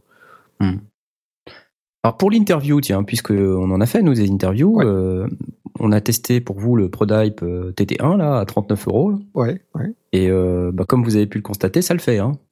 Ouais. Euh, donc là, pas de souci. euh, vous voulez faire de l'interview, euh, équipez-vous d'un micro le moins cher possible. Honnêtement, il n'y a pas besoin d'aller chercher Alors, plus loin. Le, le moins cher possible, et ça, ça, il va falloir que je, que je poursuive des tests avec le, avec le TT1 euh, euh, Mhm. pour voir réellement sa résistance au pop. Euh, les micros les moins chers possibles, en général, quand on parle de, de micros de type micro de scène, euh, sont là où ça pêche, c'est souvent ils sont sensibles à la, manu- à la manipulation. Donc les bruits des doigts sur le sur le micro euh, Ouais. peuvent remonter euh, souvent assez fort parce que les capsules sont pas toujours euh, bien suspendues Mhm. et euh, ils ont tendance à être un petit peu sensibles au pop aussi. Donc euh, je dirais pas n'importe quel micro fera l'affaire. Il y a des micros, euh, je- j'en ai essayé, c'est des c'est des tortures. Enfin, c'est c'est une, une dépense inutile pour du chant, pour de la scène, etc. C'est pourri. Euh, ça peut fonctionner pour des choristes Bah, qui Après sont une bonnette, bon, ça coûte pas non plus. Ouais, ouais, non, mais euh, attends, 10 si tu- enfin, une bonnette, ouais, ça peut le faire. Mais, ouais, bah, mais les, les moi, bruits moi, de je connais manipulation, tu peux rien y faire, malheureusement. Ouais, si c'est pour l'interview, euh, c'est- bon. voilà, il faut hum, il faut faire des, des essais. J'ai j'ai vu qu'effectivement le, le TT1 a- est, est plutôt bon au niveau de la manipulation parce qu'il est bien recouvert d'une d'une couche assez caoutchouteuse qui euh, qui encaisse bien le Ouais. Le son. Les pop, c'est Oui, à, c'est à retester parce que quand on quand on avait fait l'interview, j'avais l'impression, mais mais finalement euh, au- au- le résultat final euh, est plutôt bon, donc on a donc euh, très bien. Euh, en même temps, on, on- tu, ne- tu ne parlais pas dans, dans le micro. Non. hein. Donc, Non, il y avait non, une je- certaine distance Il y avait une certaine distance. ouais. qui, euh, qui est tout à fait euh, raisonnable en, en, en interview. C'était même plutôt bien parce que ça permet d'avoir une euh, un peu de son d'ambiance aussi et, et- et ça rendait pas mal. Euh, si c'était euh, pour du chant, ce serait différent. Mais là, on est, on est sur pour du YouTube, donc euh, je, je le je mets sous silence. Mais voilà, pour moi, c'est toujours dans l'esprit euh, quelqu'un qui veut s'acheter un micro à, à, à 40 euros, c'est qu'il n'a pas forcément beaucoup de moyens. Donc, du coup, peut-être qu'il a aussi envie de l'utiliser en chant. Donc, ouais, choisir quand même le, le- le micro qu'on va utiliser. Je sais que euh, dans le 27 sur 24, si je ne dis pas de bêtises, et Kenton me corrigera parce que c'est lui qui avait mis en place le, setup, ils avaient euh, la- le dernier 27 sur 24 euh, à Toulouse, ils avaient installé des, des micros, je crois que c'était des Behringer vraiment pas chers, et ils avaient fait des, des petits anti-pop qu'ils avaient mis devant. Alors, je pense qu'il vaut mieux prendre une, une bonnette, euh, quel que soit le micro d'interview. Je pense qu'il vaut, il vaut mieux avoir une petite bonnette. D'ailleurs, hein, quand tu regardes les journalistes, ils ont tous une bonnette. Oui. Euh, et je pense que c'est pas pour rien. Euh, du coup, ça, ça arrête quand même pas mal de pop si, euh, si jamais tu parles un peu trop près. C'est Oui, ça aide, plus, ça aide. plus sécurisant. Je me souviens que quand on faisait l'interview avec le TT1, euh, on était justement, euh, on était justement avec un micro qui était un peu près de la bouche. Ouais. Et c'est là que euh, du coup le pop euh, commence à, Ça popait assez vite, oui. Et là, il n'y avait Ouais. pas de bonnette. en Alors revanche, que, euh, il, était- le- le- oui, vas-y. il avait une sensibilité qui était quand même assez élevée, ce qui faisait qu'on Ouais. n'avait Oui. pas besoin de pousser très très Ouais, haut. très très bon niveau de sortie, ouais. Voilà. Et, euh, et ça, c'est vraiment une qualité pour un micro d'interview. Donc euh, c'est vachement bien pour un micro à 40 balles. Mm. Franchement, Ouais, euh, c'est vraiment impressionnant. ouais. moi je vais m'en prendre un, quoi, c'est sûr. bah non, attends, pour ce prix-là, je vais pas me priver, quoi. C'est évident. Alors, est-ce qu'on parle ou pas euh, Ça serait bien qu'on en parle. Euh, des problématiques sans fil UHF. Là. Oui, on peut, on peut, bah oui. on peut détailler ce qu'on a utilisé euh, à la musique Messeux, euh, qui était un, un upgrade de ce qu'on avait utilisé l'an dernier. Euh, donc euh, l'an dernier, euh, aux grandes dames de d'Asmoth, on avait enregistré en, en séparé, et donc on synchronisait en Ah faisant bah, des au- claps. Aux grandes dames, c'est pas moi qui ai resynchronisé derrière. donc resynchronisé, donc effectivement, c'est cool, mais mais euh, mais je comprends parfaitement le, surtout dans dans le cadre d'une de- de- d'un salon où on veut faire Ouais. des interviews et les sortir le plus vite possible. Voilà. Euh, toute opération gagnée. euh, Voilà. Clairement, on n'avait pas le temps gagné. On n'avait pas le temps. Si on peut Donc, envoyer directement l'audio dans l'appareil, euh, ça nous fait gagner du temps. Knarf, il a passé des heures et des heures à, Ouais, à essayer de Ah, sortir les vidéos ouais. comme il pouvait. Euh, on, vous avez bien vu qu'on n'a pas pu sortir tout en direct. S'il avait fallu en plus resynchroniser l'audio, euh, on Ouais, n'était c'est pas rendu. Quoi. On est, on est, je, je- je suis tout à fait d'accord. Alors, le setup qu'on avait, euh, pour la prise de son, moi j'ai utilisé euh, de, de manière centrale le Zoom H6, qui était euh, mon, mon point de, de- d'entrée, préampli, etc. Il servait aussi d'enregistreur euh, de secours, entre guillemets, au cas où on aurait eu un problème de liaison. Euh, et dans, ce, dans cet appareil, j'avais euh, branché euh, en quasi permanence euh, mon micro d'interview, qui est mon, mon MD21, mon Sennheiser, un micro euh, typique de journaliste, Super micro d'interview. euh, qui est un excellent micro d'interview. Enfin, il est réputé depuis 50 ans, c'est pas pour rien. Euh, et j'avais aussi euh, un SM57 qu'on a utilisé pour repiquer euh, des, des haut-parleurs et euh, que je gardais dans mon sac et que je ne sortais qu'à l'occasion et euh, un, un câble stéréo euh, avec euh, un petit peu tout à ma disposition avec ce que ce que j'utilise des, des petits connecteurs pour avoir du simple jack, du double jack, du jack stéréo pour récupérer sur un synthé soit la sortie casque, soit la sortie ligne en double Mhm. jack. Donc en fonction du truc, je m'adaptais et je récupérais ça dans le H6. Et le H6 a la particularité, c'est qu'il a une sortie ligne qui double la, la sortie casque. Donc j'envoyais la sortie, euh, donc moi j'avais la sortie casque qui me permettait de monitorer, je mettais mes voix et je faisais mes niveaux, et la sortie ligne, je la rentrais dans un émetteur-récepteur UHF pas cher euh, qui s'appelle le Boya euh, BYWM6, hein, qui est un petit, un petit émetteur-récepteur de type ceinture, clip ceinture, euh, avec d'un côté euh, soit une entrée micro, soit une entrée ligne. Donc du coup, euh, en, en l'occurrence, j'utilisais l'entrée ligne. Et de l'autre côté, ben, il y avait à la fois une sortie casque et une sortie ligne. Donc les deux appareils sont à pile. Hein. Beaucoup d'émetteurs-récepteurs, l'émetteur est avec un clip ceinture, mais le récepteur en général, bah, c'est à la console, donc du coup il est branché sur le courant et c'est un boîtier assez volumineux. Là, même le récepteur est un, un récepteur à clip ceinture, donc euh, Tom avait récupéré, enfin Tom, utilisait euh, le, récepteur pour entrer directement dans la caméra. c'est de l'UHF et que c'est pas du numérique, il n'y avait pas du tout de, retard. Euh, on était donc synchronisé. Ça lui permettait à la fois d'être de monitorer, donc d'entendre ce qui passait dans le dans le micro et donc c- d'entendre Tom. Ça, c'était de- vraiment pratique parce que quand, quand t'es dans un contexte hyper bruyant comme ça, j'entends pas forcément ce que raconte ouais. l'intervieweur, et là, ça me permettait de réagir un Et ce qui peu. permet de réagir, de, de faire des, des plans, des zooms sur le sur le truc, et en même temps d'en- d'envoyer directement le son que moi j'enregistrais. Alors en une, deux ou trois pistes, le, le tout était mixé et envoyé en mono, c'est du mono, hein, euh, envoyé en mono directement dans l'appareil photo qui servait de caméra. Et donc on avait euh, notre son à l'image, et pour peu que le niveau soit bon, et ça c'est ça c'est peut-être la difficulté la plus grande qu'on ait qu'on ait eue, c'est de de s'assurer qu'on ait un bon niveau et, et une bonne répartie. Euh, si on, si ça c'était bon, euh, ben on- directement la vidéo avait euh, le était directement exploitable. On pouvait couper le début, la fin, et on avait notre, notre interview. Alors, et Tom, alors tu veux moi, détailler? excusez-moi, mais Oui. moi, je vais euh, protester. C'est pas parce que c'est trop long, mais je proteste. C'est un son de protestation. Je sais pas si vous avez entendu. Proteste Protestation. donc, proteste. Euh, je proteste. Alors je ne sais pas pourquoi. Je sais pourquoi je proteste, mais je ne sais pas pourquoi. euh, mais le son qui passe à travers de ton boya, il est juste détruit. C'est-à-dire que je me suis rendu compte assez tardivement, en fait, quand j'ai fait les, euh, les montages avec le ProDype, que euh, alors c'est pratique et tout, euh, donc on a euh, le, le son qui euh, rentre dans le H6, le son du Sennheiser MD21 qui rentre dans le H6, qui part en UHF directement dans le récepteur UHF de Tom, Ouais. qui part directement sur euh, deux, deux destinations, ses écouteurs pour qu'il puisse entendre et euh, son appareil photo pour qu'il puisse avoir le son enregistré directement dans la vidéo. Du, Oui. dans la vidéo, du coup, pas de synchro et donc montage audio, montage vidéo, pardon, facile. Oui. Sauf que quand tu écoutes la différence entre la piste audio que je récupère euh, de la- l'appareil vidéo de- du, du Canon Mm. par rapport à l'enregistrement du H6 euh, que tu m'as pas toujours donné d'ailleurs, mais que tu m'as donné à quel- de temps en temps Oui. quand il y en avait besoin.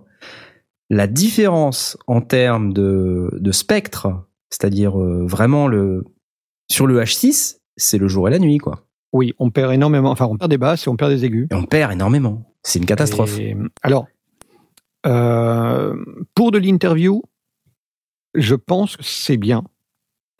Effectivement, pour autre chose et pour récupérer un son d'un- appareil quelconque, c'est pas bien. C'est pas, pas suffisant. Ouais. Euh, alors, ça, ça a quand même un avantage. Enfin, l'avantage majeur, et je présume que euh, si j'avais utilisé un Sennheiser euh, ou un Shure euh, en, en HF, ça aurait été euh, le, le son aurait été très très bien. Ouais. Mais ce genre d'appareil, on est sur un budget de 600 euros sur euh, quand, quand on part de, de- du HF chez Sennheiser ou Shure, Ouais. on est entre Mhm. 600 et 1000 euros. Euh, là, on est sur un appareil qui en vaut 150, donc c'est évidemment pas comparable. Alors ça, pour moi, quand même deux, ou peut-être trois avantages. C'est si, c'est de l'interview pure, euh, les vidéos qu'on a qu'on a publiées, honnêtement, ça va quoi. Euh, ouais, on perd un peu d'aigu, ouais, on perd un peu de basse, mais finalement les basses on en aurait coupé. Bien sûr, quand on compare, ben ouais, il y a une différence. C'est comme si on compare euh, un micro cravate avec un micro de studio. Bien sûr qu'il y a une différence, mais pourtant, quand on quand on n'utilise pas cette, cette comparaison, on, on se rend contente très très bien. Et il y a, il y a personne qui nous a dit le son était pourri sur nos sur nos, nos Alors interviews. non, mais euh, du coup, comme euh, à un moment donné, on dit euh, bah voilà, ça y est, c'est le Prodype TT1, écoutez la différence. Là, pour le coup, j'ai pris la piste du H6 quoi. D'accord, d'accord. Alors du coup, on se dit waouh, le son, c'est trop génial. Et alors qu'en fait, euh, c'est juste que j'ai pris la piste du H6 et Oui, au lieu de la piste. euh, Ouais. bon, Ok, mais en même temps, on ne le comparait pas au MD21, on le, on le prenait en tant Ah que bah là, tel. Donc, euh, ouais, enfin là pour le coup, euh, t'es tenté de comparer. Tu te dis waouh, putain la vache, euh, il sonne vachement mieux que le MD21. Alors qu'en fait, quand tu prends la piste H6 du MD21, elle est super aussi quoi. Et alors, Donc, mais ça, ça c'est pour moi c'est le premier avantage, c'est qu'effectivement pour de l'interview, euh, pour un budget, le, le budget reste restreint, euh, reste reste raisonnable. L'autre, le deuxième avantage pour moi, c'est que même si on retombe sur le- l'enregistrement, et c'est pour ça que je tenais à ce que l'enregistrement soit quand même fait sur le H6 parce que ça nous servait de piste de secours. Euh, Bah, le synchro est plus simple parce que tu as déjà la piste dans la, dans la, dans la caméra, donc tu peux déjà syn- synchroniser à l'œil euh, tes, tes pistes. Donc au, au moment du montage, c'est quand même, à mon sens, beaucoup plus simple à synchroniser. Et le troisième avantage, et qui était quand même pour moi le, le minimum qu'on qu'on pouvait euh, attendre du T'as un petit c'est que- rototo là, hein, j'ai l'impression. Ouais, ouais, c'est mon whisky qui, est- qui était un petit peu court. Euh, le, le, le, minimum euh, qu'on pouvait en- obtenir de ça, c'est que Tom avait un retour euh, oreillette. Ouais, Et si ce n'est que ça, c'était déjà énorme. Euh, Oui, donc, je suis d'accord. C'est pas mal. Mais c'est Donc, vrai euh, qu'on s'est reposé dessus, du coup, on s'est reposé dessus sans vraiment se poser la question euh, de est-ce que c'est la qualité dégradée ou pas. Et alors, euh, en faisant des tests et en, en- en affinant un petit peu, euh, quand on affine le- le- l'inconvénient de cet appareil, qui est, qui est un, un- un petit truc chinois vraiment pas cher, euh, comparé à ce que ce qu'on achète en général en UHF, euh, en affinant les réglages, le niveau d'entrée, le niveau de sortie, parce qu'il y a, il y a aucun aucun réglage, il n'y a pas de vue-mètre, il y a juste euh, level de 0 à, à 32 et, et on se démerde, mais on ne sait pas où on en est. Or, le, le problème, c'est que sur l'émetteur, il n'y a pas de, de, on peut pas mettre un casque pour vérifier ce qu'on envoie. Ah mince. Euh, donc, on ne peut le, le vérifier que à la réception, après être passé dans l'UHF. Ouais, ouais. Donc, du coup, bah, c'est assez difficile de, de jauger si c'est le niveau d'entrée qui est trop fort, le Mhm. niveau de sortie qui est trop fort. Donc, faut faire des essais. Et en faisant un petit peu d'essais, j'ai un petit peu amélioré le truc. Là, on a, on a réglé euh, un petit peu comme on pouvait. Donc, on peut être un peu mieux. J'ai pas dit qu'on allait être beaucoup mieux, mais on peut être Ouais, un peu mieux que euh, que ce qu'on a nous produit. Sachant que voilà, on est- on n'est pas sur un sur un truc euh, sur sur un budget qu'on aurait sorti euh, si si Non, on non, était non, sur un équipement pro, on, serait à à quatre fois le prix. Alors ProDype, ils font aussi un, ils font aussi un équipement euh, sans fil. Alors, il faut un Pas tout à équipement fait pour sans le même fil. usage. Je sais pas s'ils ont le le- le- l'équipement sans fil sur en, en, en double que l'émetteur et le récepteur soient sur pile. Ouais. Ouais. Euh, parce que là, pour moi, c'était c'était un indispensable puisqu'il fallait qu'on Oui, soit oui, entièrement sur pile. Non mais euh, enfin comme vous disiez, c'est l'énorme avantage, c'est que Tom pouvait entendre euh, Ouais. parce que pour vous, chers auditeurs, il faut vous imaginer. Parfois, Tom, il est pas forcément tout à côté, donc euh, il, il Et filme il y a du bruit. et il y a énormément de bruit. Enfin, on se rend pas compte avec les euh, avec les prises qu'on a faites, mais il y a énormément de bruit autour de nous. Donc euh, quand moi je parle au gars, c'est limite, il m'entend pas quoi. Ouais. Euh, du coup, quand je dis, euh, quand quand le gars il nous dit, bah là, euh, il y a, euh, on voit là le filtre, le truc, le machin. Enfin, on sait pas. En fait, lui, il sait pas, il, il entend pas, donc du coup, il arrive pas à, à synchroniser son image et sa prise de vue avec euh, ce que dit la personne qui est interviewée. Donc c'est c'est ennuyeux. Alors que là, avec ce système, bah, il entendait tout, à la fois moi, à la fois l'interviewé, euh, donc euh, ça permettait de réagir euh, directement. Donc euh, très intéressant. Donc oui, la conclusion sur l'usage du HF euh, en demi-teinte, c'est pas le truc le plus extraordinaire du monde, ça a été bien pratique. Euh, disons que je suis pas mécontent de l'avoir de l'avoir eu avec nous. Ça m'aurait fait chier si on avait utilisé, si on avait eu le même résultat avec un appareil à 600 balles. Ah, Là, à 150, Ouais. ça va, c'est Ouais, raisonnable. c'est Euh, c'est un petit peu la conclusion que j'ai. À 150, je m'attendais pas à un truc extraordinaire et il rend mieux que ce que j'imaginais. Euh, j'ai testé d'autres trucs à chef qui étaient Bon. catastrophiques dans le passé. Là, c'est pas mal quand même. Dans tous les cas, on, vous êtes convaincu que c'est le, que c'est le, le système sans fil qui fait ça et pas mon appareil, par exemple? Non, justement, j'allais poser la question et euh, je me disais que ça serait bien qu'on compare euh, entre des, des tests qu'aurait fait euh, Blast euh, en test AB euh, avant, après UHF et euh, en test BC entre après UHF et après 600D, quoi. Mais ça, Ça, ça, ça je peux, je peux le faire. euh, Enfin, il faut que je monte un, un truc parce que j'ai aussi un, un 600 à la maison, donc euh, je peux moi-même tester. euh, Oui, parce que ça peut toujours servir.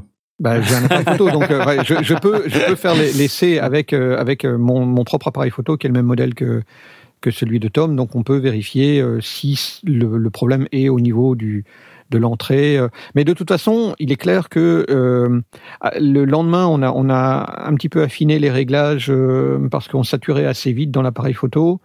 Euh, bon, on- normalement, il faut passer un petit peu plus de temps pour que les trucs soient vraiment chiadés. Mais c'est ce problème que l'émetteur n'a pas de, de monitoring du tout, donc on sait pas, on sait pas comment on rentre dedans. Quoi. Ouais. On a juste à croiser les doigts que c'est bien.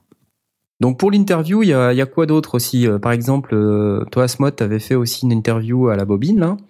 Et euh, donc, tu as rencontré aussi quelques quelques challenges. Euh, J'en ai chié ton- un petit peu, oui, parce qu'en plus, euh, aller interviewer un, un ingé son, hein, je pense qu'en fait, les ingé sons, c'est les mecs les plus indisciplinés du monde quand tu quand quand c'est eux qui sont derrière le micro. Euh, donc du coup, ouais, j'en ai un peu chié parce que j'avais jamais fait ça. Donc du coup, je me suis pointé avec un peu tout ce que je pouvais prendre. Donc j'avais des dynamiques et j'avais donc un micro cravate euh, comme toi. J'ai investi dans un micro cravate. Et donc j'avais mis le micro cravate et j'avais mis un SM58. Il s'est avéré que euh, Fred Monestier, qui était donc l'ingé que j'interviewais, il bougeait énormément, il tournait la tête, il me montrait euh, du matos euh, dans le studio, donc du coup il parlait pas du tout en face du SM58. Donc du coup, euh, bon, relativement inutile. Donc du coup, tout a reposé sur le micro cravate, mais bon, c'était la première fois que je l'utilisais. euh, et puis en fait, euh, le problème, c'est que euh, j'avais j'ai un H4n et donc j'enregistrais en mode 4 pistes, donc c'est-à-dire deux prises XLR et la prise donc mini jack dont parlait Knarf tout à l'heure pour le micro cravate. Et donc quand c'est comme ça, tu tu peux pas régler finement non plus le gain.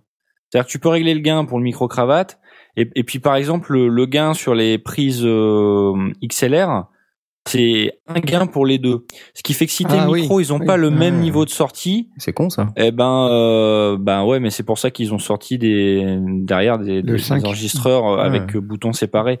Et, et moi, c'est pas le cas. Donc du coup, par exemple, mon- moi j'étais avec un Beta 57A qui avait un, un- enfin en tout cas, je parlais plus près et tout, donc le niveau de sortie était euh, plus, plus fort, ouais. important. Ouais. Et donc le SM58 moins. Du coup, en fait, euh, bon, je, je, je me retrouve avec du souffle, machin, c'était compliqué. Et puis Euh, surtout, le, le, le- réglage de niveau sur le H4n, ça va de 0 à 100. Donc euh, c'est Oui. pareil, ça veut rien dire. Quoi. ça veut rien dire. Ouais. Tu, tu, tu, en fait, tu te bases sur les vues mètres. euh, Ouais, qui est sur Ouais. l'écran. C'est ça. Alors que sur le Boya, c'est de 0 à 32. si vous avez compris. 0 à c'est vrai, 32 et il y a plus mètre. Il y a- J'ai 32 j'ai même pas l'impression que j'ai j'ai même pas l'impression que euh, j'ai pas testé, mais que qui clignote en cas de surcharge, j'en sais rien. Donc euh, je sais même pas s'il est, si je suis capable de d'évaluer le niveau d'entrée que Ouais. je lui rentre dedans. Alors à tous les constructeurs, faites des niveaux en dB, quoi. ah ouais, c'est clair. Pas de 0 à 32 ou de 0 à 100. Enfin, Ouais. S'il vous plaît, s'il vous plaît. Donc ouais, en fait, du coup, le micro cravate, c'est ce qui m'a servi le plus pour le, le mec que j'interviewais. Euh, bon, je sens que je maîtrise pas encore très bien le truc, quoi. Il faut que je travaille encore un peu la technique là-dessus. Euh, c'est pas évident. Puis la moitié du temps, j'étais horrifié parce que je voyais qu'il bougeait tout le temps et que je me suis dit ah va y avoir des bruits de câbles. euh, Ça, ah le micro il est en train de toucher sa veste. euh, on va avoir des bruits de frottement, ça va être horrible. Bon finalement ça s'est quand même bien passé, même si euh, Knarf t'as eu t'as eu quand même pas mal à, à retoucher un peu la piste euh, au niveau silence je crois pour. euh, Ouais, ouais, c'était un peu. euh, Voilà. Ouais. Ouais. donc c'est bon c'est. J'ai essayé de supprimer du souffle et tout, donc c'était. Ouais. À, à affiner, c'est pas évident, euh, tout sur le même. Enfin bon, le H4n était peut-être pas le plus pratique, ou c'est peut-être le micro cravate que j'utilise, hein, qui est qui est pas euh, oufissime non plus. J'en sais rien. Il faut, je, je l'ai utilisé qu'une fois ce ce, ce jour-là, donc euh, j'ai pas assez de recul. Non, mais j'ai pas assez de recul encore sur le matériel, donc euh, faudrait peut-être que je l'utilise pour me pour me filmer en vidéo une fois chez moi pour voir si ça Ouais. marche mieux. Ouais. Tu utilises pas pour tes vidéos, tes, tes vlogs à la maison, là, ton, ton micro cravate, non Toi, t'es Non, parce micro, quoi. Ouais, parce qu'il faut resynchroniser. Euh, je pense que je vais faire une vidéo où je teste un peu tout pour voir. Mais effectivement, le micro cravate, je l'ai jamais utilisé pour ça. Par contre, j'ai pas, eu- enfin, avant, j'avais pas une vidéo mic pro, donc j'utilisais un peu comme vous. euh, je mettais un micro euh, statique euh, juste en dessous de mon objectif. Ouais. Ouais. Et comme là, en plus, j'ai un, un grand angle maintenant, bah, l'appareil photo, il est relativement près de mon visage, donc j'ai un peu moins le problème que vous de dire le micro, il est trop loin et il capte trop de son de pièce. Euh, il- le micro, il est plus près de moi que, que vous. Donc du coup, je peux, j'ai un peu moins de son de, de, de pièces que vous. Donc ouais, j'ai fait ça, j'ai fait ça pendant longtemps, ça marche très bien. Hein, J'enregistre ça Ouais. dans, mon- dans mon ordi, il y a pas de souci. Hein, donc euh, Mhm. Ouais.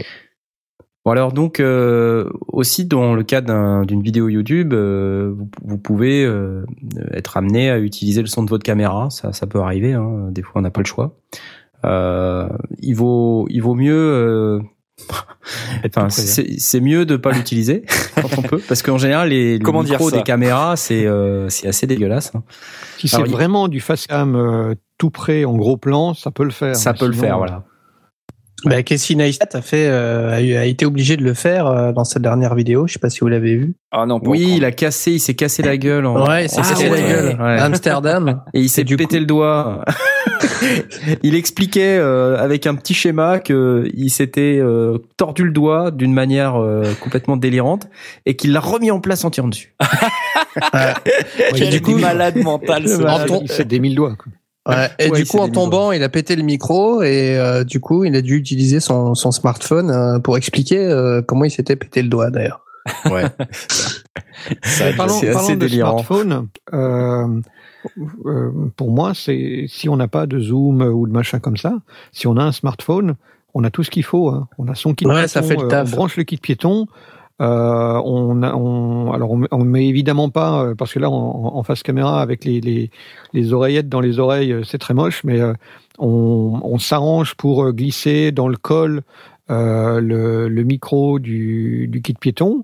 On planque les, les oreillettes bah, dans le col ou par derrière et, euh, et on a un excellent micro euh, et un excellent enregistreur qui fera parfaitement le boulot et qui, et qui remplacera euh, un, micro-cravate pas cher. Peut-être pas un micro-cravate de, chez DPA, mais, mais un micro-cravate pas cher, ça remplacera parfaitement. Et, et ce sera 100 fois meilleur qu'un micro de caméra, que, que le micro intégré à la caméra qui se trouve à, à 2 mètres, euh, deux mètres derrière. Alors pour du vlog, euh, ça peut quand même faire l'affaire. hein. J'avais euh, fait une vidéo sur la, la Sony AS200V là. Elle a un, un micro qui fait l'affaire pour vlogger. euh, Oui, pour du en vlog, tenant la caméra vers soi Ouais, c'est- à c'est un ça, mètre. c'est-à-dire qu'à partir du moment où tu as, tu la caméra dans la, dans, dans, à, à bout de bras au maximum, Voilà, ouais. ça va, on n'est pas encore trop trop loin. Euh, Après, c'est trop, c'est mais, pas du tout mais adapté. voilà, il faut, faut, on est déjà à la limite. Euh, la même chose avec la caméra posée sur un pied, euh, histoire d'é- d'éviter d'avoir le, le, la déformation trop importante et, un, nez énorme sur le sur l'écran. Euh, donc, si on veut prendre un petit peu de champ, Ça, c'est si tu moi, filmes ton nez. Si t'es, si t'es un, ouais. peut-être que dans Mais d'autres si cas, tu fais du facecam, euh, tu sais pas si tu filmes ton nez. Mais euh, non, à, par- à partir du moment où, où tu, où tu veux prendre un petit peu de champ et ta, caméra se trouve à 1m50, 2 mètres de toi, le micro de la- interne de la caméra, c'est catastrophique. C'est c'est Ouais. juste pas utilisable. Faut, il faut absolument trouver une autre solution. Euh, pour moi, c'est euh, soit on dit, ben, j'ai pas le choix parce que j'ai cassé mon micro ou j'en ai pas, et donc on se rapproche et on, et on reste au maximum à bout de bras. Euh, soit, ben, on prend son smartphone et, et tant pis, on resynchronise derrière. Et il faut Mm. pas plus que ça. Le, le smartphone, des applications gratuites, son kit piéton et, et c'est parti quoi. Alors Et, attention, hein, pour ceux qui ont le kit piéton et qui ont les cheveux longs comme moi, Oui. euh, c'est Attends, extrêmement galère. notes, ça peut m'intéresser. Non, je déconne, je déconne. C'est extrêmement galère. Alors déjà, quand il y a du vent, c'est assez galère pour le son, mais en plus, si vous avez des cheveux longs et qui se qui se mettent à voler comme ça avec le Ah, vent, M'en parle pas, c'est une galère. et que ça frotte contre le micro, c'est encore plus, Ah là là, plus oui. pourri quoi.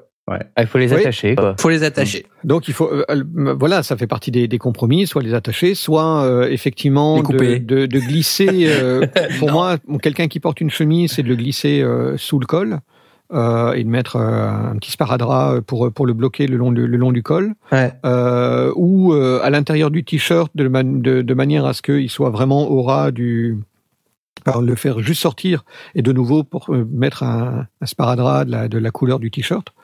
Euh, évidemment, si on est en extérieur, là, la bonnette euh, commence à devenir indispensable. Euh, alors une bonnette, ben, on peut en, en récupérer une d'une d'une bonnette de micro en la recoupant. Euh, je sais pas, il y a, il y a, il y a- faut, faut, faut bricoler, faut trouver une solution ou, ou en faisant un, truc en, en poil en poil synthétique. Je sais, enfin voilà, c'est c'est au cas par cas Tu évidemment. un bout de cheveux de sous la main. tu fais un. Éventuellement, tu fais une bonnette en cheveux de jet, euh, ça peut faire euh, super. euh, En plus, tu peux avoir avec des super longs cheveux. euh, même s'il y a en cas de tempête, ça fait le boulot, quoi. Euh, donc, pour pour moi, c'est c'est un- c'est important vraiment de, de de mettre la barre et de se dire, ouais, si si ma caméra elle est à 1m50, 2 mètres de moi, je je prends pas le, le- le micro interne. C'est juste mort, c'est impensable. Ouais. Euh, Non, non, non, c'est compliqué. Mais tu parlais des smartphones tout à l'heure, mais euh, c'est assez épatant euh, la manière dont les micros de smartphones sont conçus parce qu'ils ils sont conçus pour prendre le son qui vient droit de devant et d'une manière qui est relativement bien fichue. Alors évidemment, c'est pas avec une aussi bonne qualité qu'un véritable micro, mais enfin, ça reste quelque chose d'utilisable au pire, au pire du pire. D'ailleurs, les, les caméras du type ma Canon, la G7X Mark II, qui est quand même une caméra qui coûte assez cher, hein, euh, c'est un bridge euh, compact euh, qu'ils appellent un genre de c'est c'est pas expert, c'est hybride, bridge expert ou un truc comme ça. Enfin, c'est la, la, la catégorie des, des bridges un peu supérieurs. Euh, et donc, euh, ce, ce machin-là, c'est assez bizarre parce que il prend super bien, il prend un super bon son derrière l'appareil. Alors que bizarrement, Ah bon quand tu filmes un truc, tu t'es en train de te dire, euh, Bah ouais. j'aimerais bien un film, j'aimerais bien avoir le son de ce que je filme, quoi. Tu vois bah non, euh, quand tu te mets de l'autre côté, c'est-à-dire en situation de vlog, euh, t'as pas le, le, le même son que quand t'es euh, en situation d'être en train de filmer. C'est-à-dire que ce ce G7X Mark II, c'est une caméra pour euh, les gens qui font de la narration euh, derrière Ouais, leur cam. Qui quoi. filme, qui, qui explique ce qu'il ce qu'il filme. Ouais. Ouais, exactement. Mais bon, rien ne vaut quand même un enregistrement avec un vrai micro, que ce soit un cravate ou un micro posé sur pied euh, ou un micro d'interview. C'est vraiment, vous n'aurez aucunement euh, de regret en, en utilisant un setup comme celui-ci. Donc euh, voilà. Quelqu'un nous avait parlé du, de bricoler. euh, Enfin, il y avait un- une histoire pour bricoler des micros euh, d'iPhone pour faire des micros. Oui, alors euh, bah, Jérôme l'a testé, Jérôme Kenborg euh, de Nowtech TV l'a testé, il a fait une vidéo là-dessus en prenant un, son kit piéton et il a carrément coupé les oreillettes. Il n'a gardé que la partie, le- le- Ouais. l'espèce de petit carré qui contient le micro. Et, euh, et il fait des, des- une démonstration avec, il le fait en intérieur, en extérieur, il montre justement les limites. Euh, J'ai posté, euh, on peut, on peut mettre le, le lien de la vidéo euh, sur le sur le sur Twitter ou sur, sur, sur ouais, le, sur le channel. ouais. C'est une vidéo sympa parce que on est vraiment dans le cadre de quelqu'un qui veut se débrouiller, qui veut une, une qualité décente pour son pour son son, avec euh, zéro moyen, en prenant vraiment un vieux kit et, et ça fait parfaitement le taf. Hmm. Euh, en plus, euh, bah, Jérôme est un mec sympa, donc toujours intéressant de le, de le- de le voir euh, faire ses faire ses vidéos et il est il est de ceux qui aiment bien avoir une belle image, mais euh, qui sait parfaitement que le son est au moins aussi important, si pas plus important que, que l'image. Donc voilà, donc on vient de vous poster sur Twitter l'astuce à deux balles, faire un micro cravate avec un vieux kit piéton de smartphone. Euh, c'est euh, une vidéo qui est euh, très intéressante à regarder. Alors en termes de post prod, euh, on a on n'a pas vraiment parlé de du son, de la post production du son sur YouTube. On, verra peut-être ça après la pause. Avant qu'on qu'on fasse la pause, y a euh, adressons tout de suite toute la partie des des vidéos qui n'en sont pas. Euh, c'est-à-dire euh, euh, des, des- du son quoi, des, un groupe qui veut poster euh, son clip sur YouTube ou enfin son, son EP. euh, Il y a de plus en plus de gens qui font ça. Ça leur évite d'avoir un compte SoundCloud. euh, Oui. Ça évite, euh, voilà, ça, ça évite que les gens euh, aillent sur des plateformes qu'ils connaissent pas. Ça donne une meilleure visibilité, etc.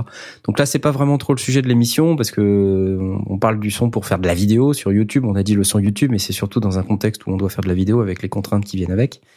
Mais euh, les mêmes règles s'appliquent euh, pour le son que vous allez mettre sur YouTube à tous les types de programmes audio euh, que vous Bien sûr. allez éventuellement enregistrer. Donc, euh, ça veut dire faire votre level staging, faire votre votre mastering, ça veut dire toutes ces choses. Un point qui peut-être est intéressant à souligner là tout de suite, c'est que dans le cas où on a besoin de faire de la musique de fond, il faut faire, il faut être très vigilant à savoir euh, déjà un si vous allez sur YouTube quelle musique vous prenez parce que vous n'avez pas le droit de mettre n'importe quoi. hein. Euh, les droits d'auteur, euh, enfin c'est un vrai sujet. Euh, Donc vous pouvez pas aller euh, mettre euh, la musique que vous aimez bien de Moby ou je ne sais pas qui pour illustrer vos vidéos. C'est c'est pas forcément euh, autorisé. Ça vous allez avoir un, un problème de droit d'auteur euh, Ah qui va se, déclencher. euh, c'est un strike droit d'auteur sur YouTube. Euh, donc là, préférez les, musiques libres de droit euh, qui sont la plupart du temps d'ailleurs sous licence. Euh, Vous avez des musiques qui sont libres de droit avec une licence Creative Commons qui vous autorise à les utiliser sur vos vidéos et qui peuvent même parfois vous autoriser à avoir une utilisation commerciale, c'est-à-dire avec des publicités. Euh, mais il faut vraiment être vigilant. Donc ça, c'est c'est un point important. YouTube a un catalogue assez monstrueux d'ailleurs. euh, pour, euh, Oui, de musique. euh, oui.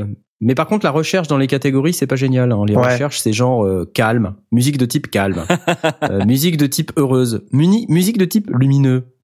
Ah oui, j'adore veut dire ça. Tu Oui, vois, oui, c'est- oui. Il y a, ça, il sur plein de sites. Ouais.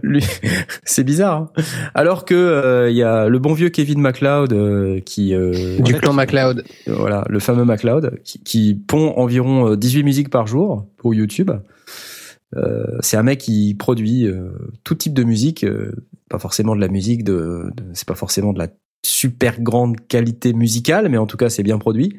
Euh, vous permet C'est d'avoir euh, c'est très très varié. Il y a tous les styles de musique. euh, Ça s'adapte à plein de plein de styles. Ça s'adapte à sur plein son de- site, le, le- les, C'est les possibilités Incompetech. de recherche sont incroyables. .com. ouais, sur Incompetech. Incompetech.com. Il a, il a un moteur de ça. recherche sur son site qui est vraiment très très bien foutu. prendre par genre, par mood, par type d'instrument. très chouette. par durée. Ça c'est chouette durée quoi. aussi, ouais, ouais. Parce que euh, du coup, si tu veux une musique qui dure exactement la durée de ta vidéo, ça c'est vraiment pratique. Et euh, du coup, les catégories sont un tout petit peu plus parlantes que les catégories qu'il y a sur le, la YouTube Audio Library, qui est un peu pérave. Un truc qui, va peut-être sans dire, mais on va le dire quand même juste avant la pause. euh, il me reste une minute euh, pour les pour des avant de me faire engueuler par Tom. Quel danger là. Quel danger Blas qui prend la parole à une minute de la pause. Non Bon, allez, je, je vais le Ah, faire. Sautez-lui dessus Le, le groupe qui veut euh, qui veut euh, faire une vidéo euh, de son groupe, je pense qu'il est plus important, enfin qu'il est un- un- certainement intéressant qu'il enregistre d'abord et ensuite qu'il fasse la vidéo. Euh, une chose à la fois. Euh, si s'il n'a pas un producteur pour faire les deux en même temps, ça va être trop compliqué. euh, Autant qu'il resynchronise, enfin qu'il fasse son titre et puis qu'il synchronise les images sur son titre. Et on nous signale dans le channel, euh, c'est Tom Dandet qui nous dit qu'il y a nos amis du compositoire qui ont un projet de librairie pour les vidéastes, euh, Yes. donc euh, dont Cédric Barabalio fait partie. On l'avait invité C'est bon. sur notre spécial musique euh, symphonique. euh, donc c'était intéressant comme émission. Euh, Retournez l'écouter très vite. Enfin pas maintenant. Attendez quand même la fin de cette émission parce que ça... Euh, voilà, c'est la pause. Et qui dit pause dit changement de style. Euh, on a écouté un petit peu de, on va dire punk, rock euh, à la première pause. Là, j'ai décidé qu'on allait faire plus électro, euh, plus électro house. Et j'ai trouvé ce morceau de Killy Maze qui s'appelle Intune, mais c'est le remix 2 version 2017. Et euh, j'ai beaucoup aimé ce morceau et vous allez comprendre pourquoi. Je vous le balance tout de suite et on se retrouve dans euh, environ euh, 4 minutes 50. À tout de suite.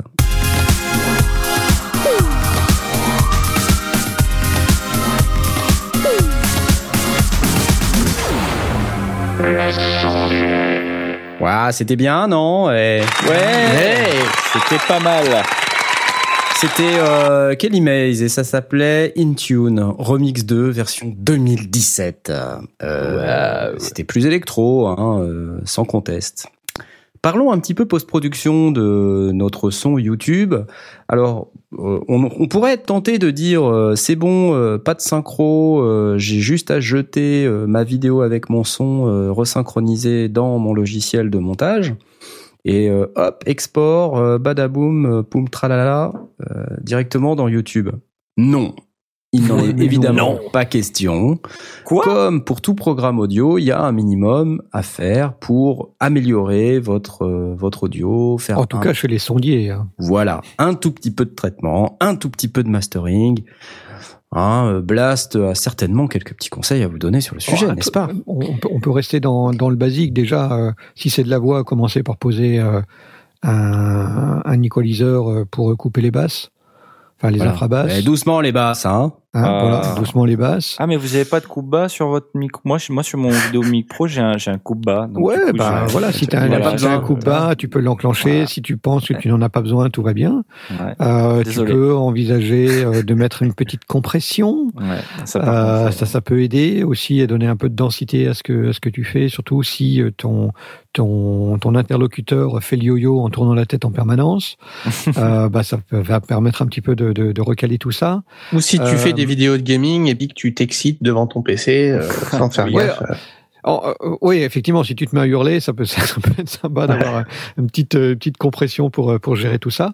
Euh, faire attention à la sibilance, c'est parfois assez désagréable quand les, les siffle dans vos têtes. Donc, euh, une petite, euh, un petit DSR peut, peut aider à nettoyer. Déjà, avec ça, on a, on a, on a pas mal couvert le, couvert le truc. Un petit gate éventuellement léger. euh, on n'est on n'est pas forcément sur des sur des traitements très très compliqués, mais au même titre que si on fait de la photo, ben on va aller retoucher un petit peu sa balance des blancs et faire deux de, deux, trois traitements. Ben, en audio, on va faire au minimum ça coupe bas, compression, voilà. Ouais, c'est ça. Donc euh, refaire un, un- un petit mastering, on va dire. Voilà, c'est ça, oui. Euh, ni- les niveaux pour être sûr qu'on est euh, un peu au niveau. Si vous utilisez euh, de l'audio additionnel, assurez-vous que c'est à peu près euh, la balance est bonne, tout ça, que vous n'avez pas Ouais. de, de décalage trop important entre, par exemple, la musique que vous voulez mettre en fond, Oui. euh, par exemple, euh, que- qu'elle ne va pas venir couvrir euh, la voix. Donc c'est c'est des trucs de base. Hein, c'est les ce qui s'applique au mixage euh, normal d'un programme audio va s'appliquer pour votre vidéo YouTube. Euh, D'autant plus, voilà, et ça va, ça évidemment dépendre du, du logiciel qu'on va utiliser. Des logiciels qui ont euh, en interne directement euh, euh, des, les, les fonctions, au moins les fonctions de base dans Premiere, euh, dans probablement dans comment ça s'appelle le- le- l'outil Apple. J'arrive jamais à me souvenir de son nom. L'iPhone. Euh, non, non, non, non, le, le Le logiciel iPad. de montage, euh, iMovie Final Cut. iMovie Final par Cut. exemple. Non, Final Cut. Je pense à Final Cut. Ah, Euh, mais iMovie, est-ce que est-ce qu'il y a des traitements euh, audio de base dans iMovie? Est-ce qu'il y Ouais, a dans tu- Premiere Elements euh, Euh, non, non, tu peux Non. modifier le volume, quoi. C'est Juste. Ouais, voilà. Bah peu- voilà, c'est les traitemants. C'est bien, non? C'est un peu léger. Bah, il c'est y a, bien, il y a les- pas moyen de poser une écolisation ou un truc comme ça. Ah, Attends, écoute, ça euh, ne pose aucun problème pour aller aux Seychelles. Alors cas. effectivement, pour aller aux Seychelles, il n'y a aucun souci. ça n'a pas euh, encore la clim dans iMovie, mais bon. Non, il fait Mais, toujours 7000 degrés, mais ça. Mais bon, de toute façon, ça va, ça va forcément dépendre de, de, de ce qu'on veut faire et de ce que l'on veut obtenir. Si on est euh, essentiellement sur du facecam et qu'on qu'on qu'on contrôle son flux et son flow, euh, ben peut-être que c'est suffisant. Si on a un truc un peu plus compliqué. Ah, encore un petit rototo, là, j'ai l'impression, Ouais, ouais, c'est c'est dur. hein. Ouais, Ok. Voilà, c'est c'est pour moi, euh, ça peut être intéressant d'avoir un logiciel qui permet de faire un minimum de traitement. Et évidemment, euh, sans tomber dans le travers de, de réexporter l'audio et de le réapporter derrière, parce que bah, du coup, on a perdu l'avantage d'avoir traité. Mais si on a si on a ça sous le coude, ça peut pas faire de mal. Euh, Qu'est-ce que qu'est-ce qu'on peut avoir aussi? Eh, J'ai appris que euh, avec Reaper, euh, on peut faire du montage assez basique, mais du coup, on a au niveau traitement son, on a tout. Bah oui. Donc euh, Reaper peut être une, une solution. euh, il faut aller voir de, le, de Reaper blog qui explique pas mal de choses et qui a développé aussi des petites des petites fonctionnalités qui permettent de faire un montage relativement simple, mais qui fait le taf pour pour les choses. Euh, tant tant qu'on veut pas faire des effets spéciaux de folie, euh, Ouais. ça peut faire le boulot. Et, et coup, de, bah, de version en version, ça, ça s'améliore. Ça hein, s'améliore, oui, euh, ouais. ça s'améliore. On peut faire des titrages, on peut faire euh, des recadrages, euh, on peut faire des, des- du vignettage, des- du pitcher in pitcher. Il y a, il y a pas mal Ouais, de on peut mettre des faire. images, incruster des images. Ouais, tout à fait. Donc, euh, du coup, ça peut être une solution intéressante euh, si on a du retraitement audio. euh, bon, c'est pas forcément là où quelqu'un irait euh, euh, à l'origine, quoi. C'est-à-dire Ouais. de dire tiens, je vais faire de la vidéo, je vais utiliser Reaper. Mais si on a Reaper, bah, peut-être que ça va faire le boulot et que du coup, euh, le traitement audio il sera facile. Alors Ah moi, bah, pour le coup, j'utilise top. Premiere. Et euh, honnêtement, je trouve que la, la partie audio, c'est pas top. Ah ouais? Euh, notamment, il y a certains plugins euh, VST ou AU euh, qui s'adaptent pas bien et qui attendent euh, soit que la piste soit stéréo, soit mono, et ça s'adapte pas forcément. Ah mais attends, Ça- déjà tu peux mettre des VST dans Premiere, c'est d'accord, c'est cool quoi. Ouais, déjà. ouais. Bon, c'est quand ça marche quoi, évidemment. Mais Oui, mais alors par contre, euh, j'ai remarqué que en termes de traitement, bah, les, les compresseurs que j'utilisais moi dans mes logiciels de station de travail du numérique, que je mettais en VST dans, dans Premiere, euh, j'avais pas du tout la même qualité de son. Quoi. Le moteur Ah ouais audio, euh, enfin c'est une catastrophe. Quoi. Les compresseurs euh, très rapidement euh, se mettent à faire des bruits bizarres. Enfin, c'est Ouais, il est, c'est pas il est du tout clean. possible quoi. que le moteur soit pas en 64 bits et donc du coup euh, se mette à saturer ou, euh, Ah, ou à, si, si, ou à- ou à- Ah, Ah, attention. Depuis Vas-y. 2015, en tout cas depuis les CC euh, 2015, tout comme ça, c'est quasiment que du 64 bits. Hein. Que ce soit euh, Premiere, After Effects, Photoshop, tout ça, c'est quasiment que du 64. En Et moi, j'ai constaté euh, que, que le traitement euh, d'un compresseur de base, tu vois, par exemple, euh, se, enfin, dégrade très fortement le son, euh, même avec des réglages euh, vraiment pas dans les extrêmes, quoi. Enfin, j'ai jamais eu euh, ce genre de dégradation. Voilà. Après, t'as pas les interfaces des plugins. Euh, t'as as juste des sliders, c'est-à-dire que tu, tu peux mettre euh, VST Dynamics, euh, tu peux tu peux mettre le compresseur euh, que t'as en VST, mais t'as pas l'interface du compresseur. Ouais. Et puis surtout, euh, ce qui est assez bizarre, c'est que quand c'est sur une euh, piste mono, ça marche pas. Et il te demande à ce que la piste soit 5.1 ou stéréo. Donc j'ai pas encore Ah ouais bien compris. euh, je suis pas un expert de première, mais depuis que je fais du montage, ça fait quand même quelques mois maintenant. Avec Première, c'est très pratique Première pour euh, vraiment faire du montage. Il y a des fonctions avancées qui permettent d'aller vachement vite et tout. Euh, mais pour le son, bof bof quoi. Enfin, moi, pour le, le son avec Première, euh, dans la mesure où j'avais, j'ai aussi Audition, euh, il y a la fonction interne qui permet de dire euh, bascule le, le- l'audio vers Audition après Vers tu fais ton traitement et tu, ouais. ré- Ouais, tu ça, c'est réintègres automatiquement. Ouais. Donc du coup, euh, à, à cause de cette intégration, grâce à cette, cette intégration, euh, pour moi c'était assez transparent, mais effectivement, dans Première, je n'ai pas trouvé des choses très très transcendantes. Ça faisait juste le taf, quoi. Un Bah, il y a quand même, il y a, euh, t'as quand même de quoi euh, égaliser, etc. Enfin, Oui, oui, ça, voilà. le cue, il y a en, bas, en basique. Parce, que tu vois, t'as un, t'as un outil comme iMovie qui coûte pas très cher et voire qui vient gratuit avec la plupart des Mac. Ouais, tu peux euh, modifier le volume. T'as un bouton euh, réduire le, le bruit de fond, un truc, un espèce de machin obscur, tu sais pas trop ce qu'il fait, mais c'est assez automatique. Et puis des presets d'é- d'égalisation. Donc tu vois, c'est assez limité quoi. Donc très vite, tu, tu peux perdre l'intérêt de dire euh, j'enregistre mon son dans mon dans mon appareil photo, dans ma caméra directement comme ça, j'ai pas de synchro, machin à faire et tout. Si tu fais ça et puis que derrière tu dois redésolidariser Ouais, ton son, le truc, le ouais. remettre dans un Reaper ou un Cubase pour remettre des des plugins pour enfin du coup euh, enfin ça sert à rien de se prendre la tête à tout mettre euh, dans dans dans la caméra quoi.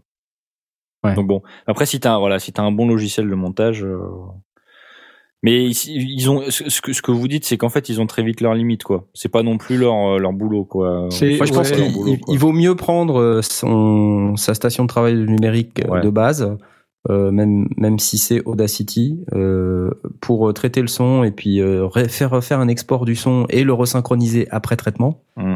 euh, plutôt que de euh, que d'utiliser le logiciel euh, de montage pour essayer de traiter le son parce que c'est pas forcément adapté.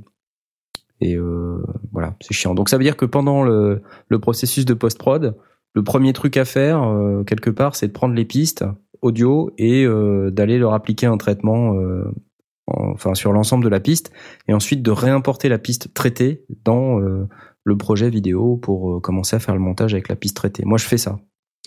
Euh, après, on peut faire autrement. On peut faire le montage avec l'audio tel qu'il existe, exporter l'audio, Ouais. le traiter et réimporter euh, l'audio retraité, euh, du coup, euh, avec les start point et end point euh, du fichier d'origine. Ouais, ça, c'est pr- pratique niveau montage, mais je pense pas que quand t'exportes comme ça, t'exportes en sans perte de qualité. Je pense pas que t'es- t'exportes en web ou quoi, tu vois. Ça dépend des logiciels, en fait. Ouais. Ouais, ça dépend du soft. Ouais. D'accord. Quand t'as un vrai logiciel qui coûte euh, de l'argent, ouais, peut-être. Voilà, c'est à peu près ça. C'est à peu près ça. Et ben, euh, et ben voilà. Hein, je sais pas si on a beaucoup de choses à- de plus à dire. Euh, C'était euh, une émission riche, comme d'habitude, riche en rebondissements, hein, euh, parce qu'on a eu Aurine. Donc, euh, Ouais, quand ouais. même, je veux dire, euh, quand Même j'ai pas beaucoup parlé, mais Applaudissements. là. Mais non, mais c'est pas grave. T'es là. Ouais. C'est ça qui est important. et puis de temps en temps, t'arrives et tu dis, moi, moi, j'ai pas de problème. Voilà, ça c'est ça c'est important. Euh, donc voilà, c'est et on a eu euh, aussi euh, l'absence de Mitty. Enfin, c'était quand même euh, c'était quand même génial. Euh, Génial. Génial. Ça va lui faire plaisir, ça va lui faire Ouais, plaisir. Il va adorer. donc on peut euh, on peut passer à la suite de l'émission. Euh, bah c'est les coups de cœur. Hein. C'est les coups de cœur, c'est maintenant. Ciao ciao. Voilà, j'ai dit ciao, mais maintenant Oui, je vous dis bonjour. Je- je dire, pourquoi pourquoi ciao. ciao, oui. Pourquoi C'est la fin de la rubrique. Donc euh, tu vois, je, je dis au revoir à cette rubrique et je dis bonjour à la nouvelle. Euh, donc dans les coups de cœur, on a bah, qui a un coup de cœur, il me semble. Ah mince, il y a que moi en Ah, fait, c'est bah, ça? Ok. non, non, il n'y a pas que toi. Ah mais- c'est vrai. Bon bah ouais, moi j'ai un, j'ai un coup de cœur. Alors ça va sans doute euh, déclencher un séisme au sein de l'équipe des sondiers, je ne sais pas. Oh là là, un séisme Euh, je suis tombé sur un article sur le site euh, guitarworld.com euh, dont le titre est euh, les Attends, excuse-moi, c'est un sujet autour de la guitare? C'est un sujet autour de la guitare. Bah, Je croyais que tu avais déjà parlé guitare pour l'année, là. C'est c'est- c'est bon. Ah, On n'a qu'à dire que c'est l'émission où je parle de guitare. Ah, la ouais. vache, la Voilà. vache C'est juste complètement gâtés, énorme C'est, c'est, ben ouais, mais si tu veux, tout le long de la musique Messeux, il y a un, il y a un mec qui, qui est pas très grand d'ailleurs, qui arrêtait pas de dire ouais, bon, c'est le guitar gourou, mais quand même, il parle jamais de guitare. Il disait ça à tout le monde à la musique Messeux. Hein, du coup, moi, tu sais, j'avais l'air débile, quoi, tu vois. Euh, mais bon, c'est, quelque part, c'est une formation qui me fait, euh, qui, il, il essaie de m'apprendre à, à m'endurcir psychologiquement. C'est Ce n'est pas toujours sans conséquence. Euh, parfois, on se met à boire des shooters et tout. Je, je deviens un peu Tu bizarre. voulais Enfin, oublier, noyer ton chagrin dans l'alcool, tout ça. c'est- C'est ça. Euh, Donc, le titre de cet article s'appelle Les simulateurs d'ampli guitare, deux points. Meilleur que les vrais amplis, point d'interrogation. Waouh, ce Oh titre. euh, My c'est une God. voilà. Et donc, en fait, le gars, il dit, euh, ben, ouais, euh, je sais pas. Et donc, en fin de compte, c'est que bon, il y a un petit article et en fin de compte, la ça débouche sur c'est je sais pas. non, c'est moi qui je sais pas. Ah, t'es chiant. Et donc ça débouche sur une vidéo où le gars pendant, je dirais, une dizaine de minutes, euh, il teste des amplis euh, et puis euh, il parle un peu de son expérience. euh. Donc en fin de compte, la conclusion du gars, c'est surtout euh, ce qui va faire la différence entre différents euh, simulateurs, c'est plutôt la, la gestion la dynamique du jeu, que ce soit Vaudois ou un Mediator ou quoi que ce soit, plutôt vraiment retranscrire les nuances du jeu. Et ce qu'il dit, c'est que c'est aussi surtout votre style de jeu à vous qui va qui va influer quand on a des très bons plugins. Donc là, les tests qu'il fait, euh, c'est quand même sur du Universal Audio. Donc c'est pas non plus des plugins Oui, ça va, euh, c'est pas les. Mais enfin, c'est pas le pouls, voilà. Mais ce qui, voilà, c'est pas le bah, le pouls, c'est pas mal, mais c'est vrai qu'il faut il Allez faut pas euh, sur le pouce. et- non mais c'est c'est pas mal le pouls, c'est gratuit, mais il faut il faut chercher, il faut galérer pour avoir quelque chose quand même qui sonne bien. Euh, quand tu prends des trucs euh, payants, out of the box, ça marche, ça marche déjà nickel. Tu vois, tu, tu déballes le truc, ça, tu prends un preset, ça marche très bien. Ce qu'il explique en fait, c'est que euh, ben, quand c'est ce qu'on arrête, c'est ce qu'on dit souvent, c'est que quand tu achètes une interface audio, faites attention au, au package de plugins qui vient avec. Et là, en l'occurrence, quand tu achètes une Universal Audio Apollo Twin euh, euh, MK2 ou je sais pas quoi, eh ben t'as t'as des amplis qui viennent avec.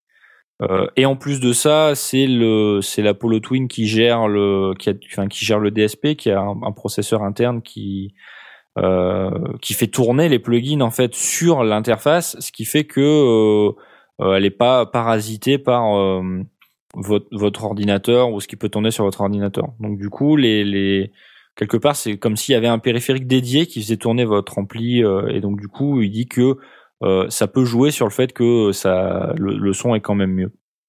Donc du coup, euh, bon, il se prend pas la tête, il teste plusieurs amplis et c'est vrai que euh, on se dit ça sonne bien quoi. Ça sonne bien. euh, de, de plus en plus aujourd'hui, les mecs, ils- les, les, les éditeurs, ils font quand même des trucs qui marchent bien.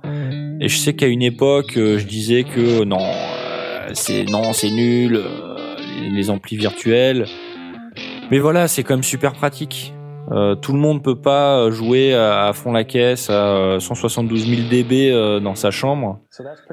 Donc c'est c'est quand même une alternative. euh, Donc je sais pas, j'ai j'ai jeté un coup d'œil à cette vidéo, j'ai trouvé ça sympa, donc je me suis dit je vais en parler. C'est pas non plus la fin du monde, mais trouvé ça sympa. Ah c'est cool. Donc il y, a- une vidéo effectivement vous pouvez aller regarder et c'est vrai, que le gars ce qu'il fait c'est assez intéressant.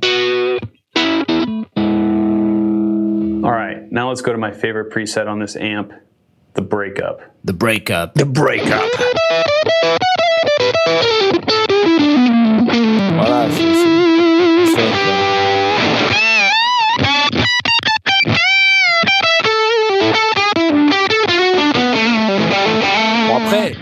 bien le mec, hein. euh, Il joue bien aussi. Oui, quoi. ça va, il a pas les deux pieds dans le même sabot, comme dirait l'autre. C'est ça. Il a pas les deux mains dans du Dans le gruyère. sabot, ça fait la, la rue. euh, la Ça fait la rue. Michel.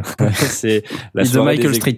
Dodge de Michael Street. C'est la soirée des expressions euh, jeunes. Du 19e siècle. C'est swag euh, ce soir, c'est bien. C'est swag. Ok, bah Voilà. ouais. Donc, euh, et ton opinion finalement, tu sais pas toi? T'es. Si, non, mais c'est vrai que c'est convaincant. C'est vrai que c'est convaincant. Mais aujourd'hui, euh, moi, ça me, euh, c'est pratique le pouls, mais ça me gonfle de l'utiliser parce que euh, je sais que t'as des plugins qui sont payants et genre tu cliques sur un preset et le son il déchire tout de suite. Le Ouais. pouls, euh, quand tu l'allumes, le son il déchire pas tout de suite quoi. Il faut chercher. Et moi, Ouais. j'aime pas chercher. Ouais, Sauf quand ça. je fais du synthé. Et quand je fais quand je fais de la guitare, j'ai pas envie de chercher. Je vois, je vois. Donc voilà. Donc si jamais il y a quelqu'un qui veut m'offrir un plugin, hein, c'est bientôt mon anniversaire, hein, dans à peine euh, à peine un mois, euh, n'hésitez pas surtout. Voilà, c'est euh, la nouvelle campagne de crowdfunding d'Asmot. euh, jingle.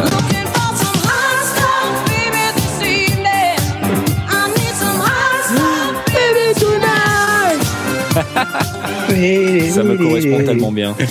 C'est énorme. Alors moi j'ai des coups de cœur, euh, j'ai des coups Ah. de cœur. J'ai découvert un artiste. Et alors vous allez voir pourquoi euh, je, je parle de cet artiste après parce que je, je suis en train de passer par une phase euh, de transformation. Ah. Euh, comme euh, très souvent. Ah bon? Je me transforme. J'ai découvert un artiste qui s'appelle R underscore Benny. Donc j'aime bien son nom. C'est, c'est... Mais alors c'est un gars euh, ouais. qui se produit. du Il habite euh, dans la sur la côte ouest des États-Unis. Il a du Et euh, il a une particularité, c'est qu'il utilise, euh, enfin tout ce qu'il utilise, c'est pour faire de, un peu de l'ambiante. euh, c'est de la musique très planante, euh, donc musique électronique évidemment. Oh là là. Oh là là Et, je vois le euh, matos. Ok. et ce monsieur, en fait, euh, il utilise euh, pas mal de, synthéti de synthétiseurs modulaires. Eh ouais. Et donc ça, je voulais juste vous faire écouter ce qu'il faisait avec ses synthés modulaires parce que c'est juste énorme. Euh, voilà, donc euh, écoutez ça, c'est waouh. Enfin, juste un tout petit bout quoi. Ah ouais.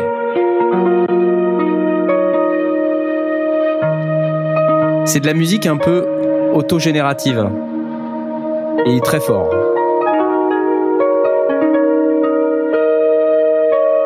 Donc là, on est en train d'écouter un morceau qui s'appelle euh, Slow Lake. Et euh, donc, euh, c'est un morceau qui est autogénéré par un, rack modulaire que ce, cher monsieur. Benny, a programmé. Puis de temps en temps, il triture un bouton et puis ça change un truc. Donc Et c'est juste magique, quoi. le, le gars il joue pas de notes sur un clavier en fait. Pas du tout, non. Et non, non. Ça c'est fort. Je vais avancer un peu. Ah, il triture, hein, il triture des boutons, mais il n'y a pas de clavier. Ça j'ai du mal à appréhender ça quand même. Ah oui, c'est c'est quelque chose. C'est la magie de- du modulaire. Allez, j'avance encore un peu.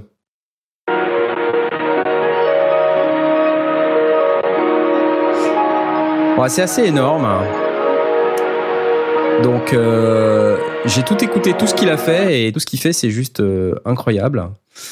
D'ailleurs, euh, je suis tombé sur un autre truc aussi qu'il fait avec une Electribe 2. Vous savez, c'est la petite Groovebox de Korg qui est sortie il y a quoi, deux ans, trois ans max? Et ça donne ça.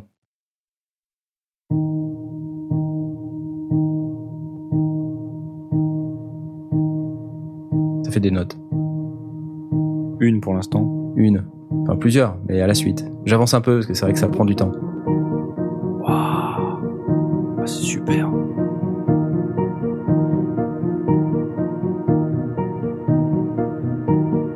J'avance encore un peu. Et ça, c'est juste avec l'Electrack 2. Il n'y a aucun autre instrument. Mais c'est une groovebox en plus. tu dis Allez, j'avance encore un peu. Après, il y a du grave. Putain, c'est trop cool.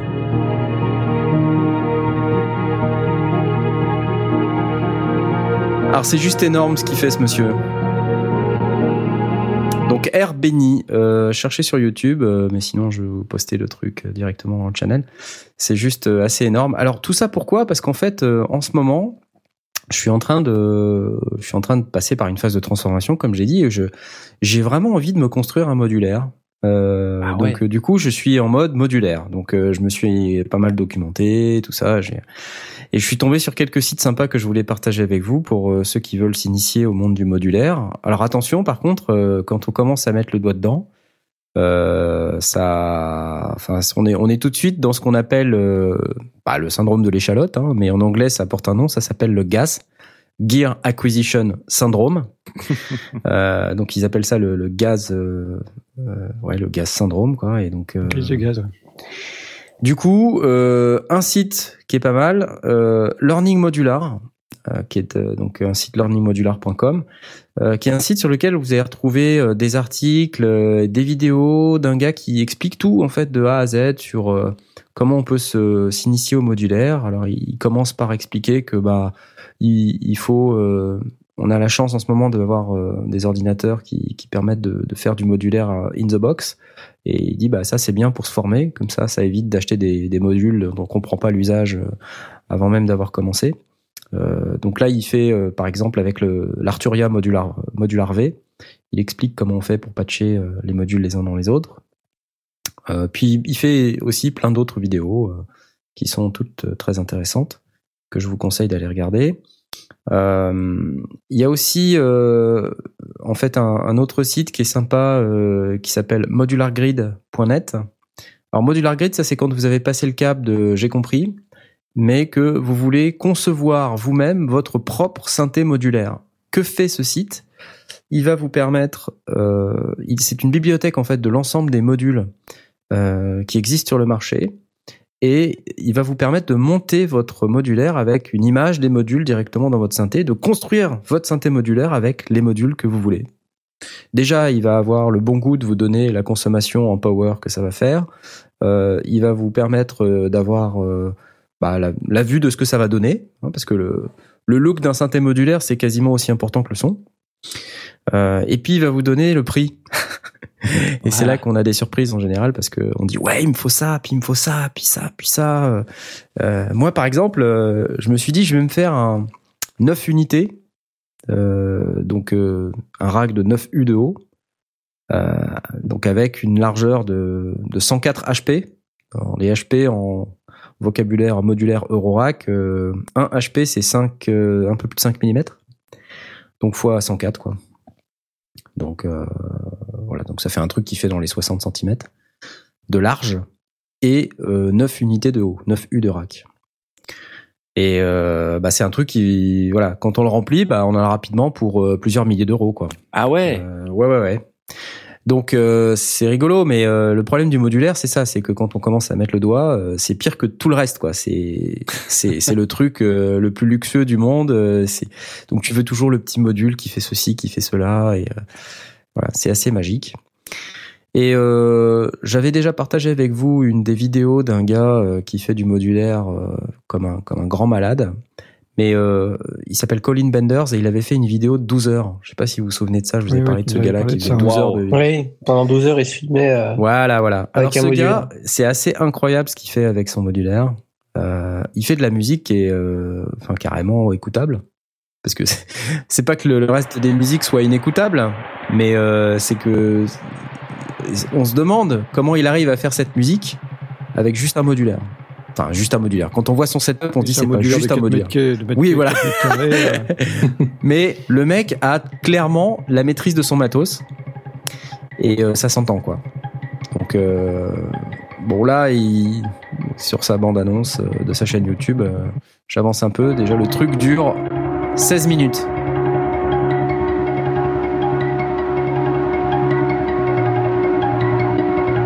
Il y a des vraies séquences quoi. Il n'y a pas du tout d'ordinateur. Allez, j'avance.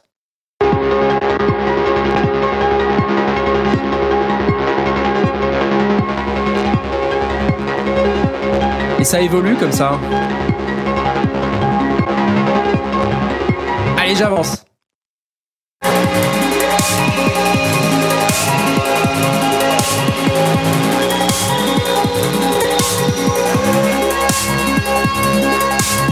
Waouh C'est énorme, hein Carrément.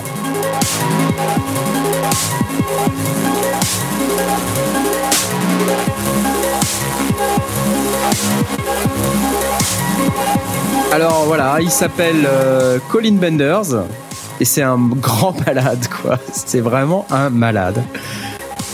Et il a une spécialité, euh, c'est les vidéos hyper longues où il fait ça pendant des heures et des heures. Alors quand on aime ce style de musique, c'est génial, et puis quand on aime la technologie, euh, c'est génial. C'est hyper impressionnant. Le mec se produit en live, a priori, hein, donc euh, ça doit être quelque chose aussi à voir en live. Bon, en fait, qu'on voit, c'est un mec qui est devant un mur euh, de boutons, avec plein de câbles, et puis qui se dandine. Et il tourne des boutons. et ça fait de la musique. Waouh, c'est assez incroyable. super excitant comme, euh, comme concert. Bah ouais, ce qui est excitant en fait quelque part, euh, c'est comment il arrive à produire ce son Mm. avec euh, avec juste euh, un mur de boutons et, et des câbles quoi. Tu tu comprends pas en fait. C'est ça dépasse euh, un peu le le monde du connu si tu veux. C'est c'est quelque chose qui est impalpable. Tu te dis mais comment c'est possible? Avec un peu de chance, il a un VJ et euh, là, c'est carrément Ah, Il a un show VJ, est- ouais, ouais, ouais, Voilà. ouais. Ouais, non, il a tout ça. Donc, euh, ouais, il était en live euh, à Amsterdam il y a six mois. D'ailleurs, une vidéo. euh, je vais essayer de, de la jouer pour voir. Ça, c'est son live.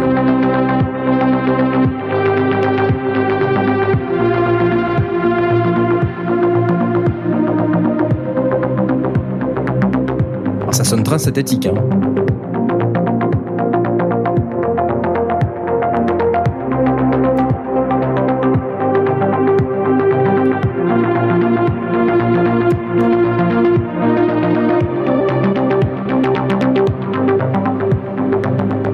Toute bonne musique électronique, ça évolue juste ce qu'il faut, euh, pas trop, euh, juste au, au bon rythme, euh, et c'est jamais la même chose.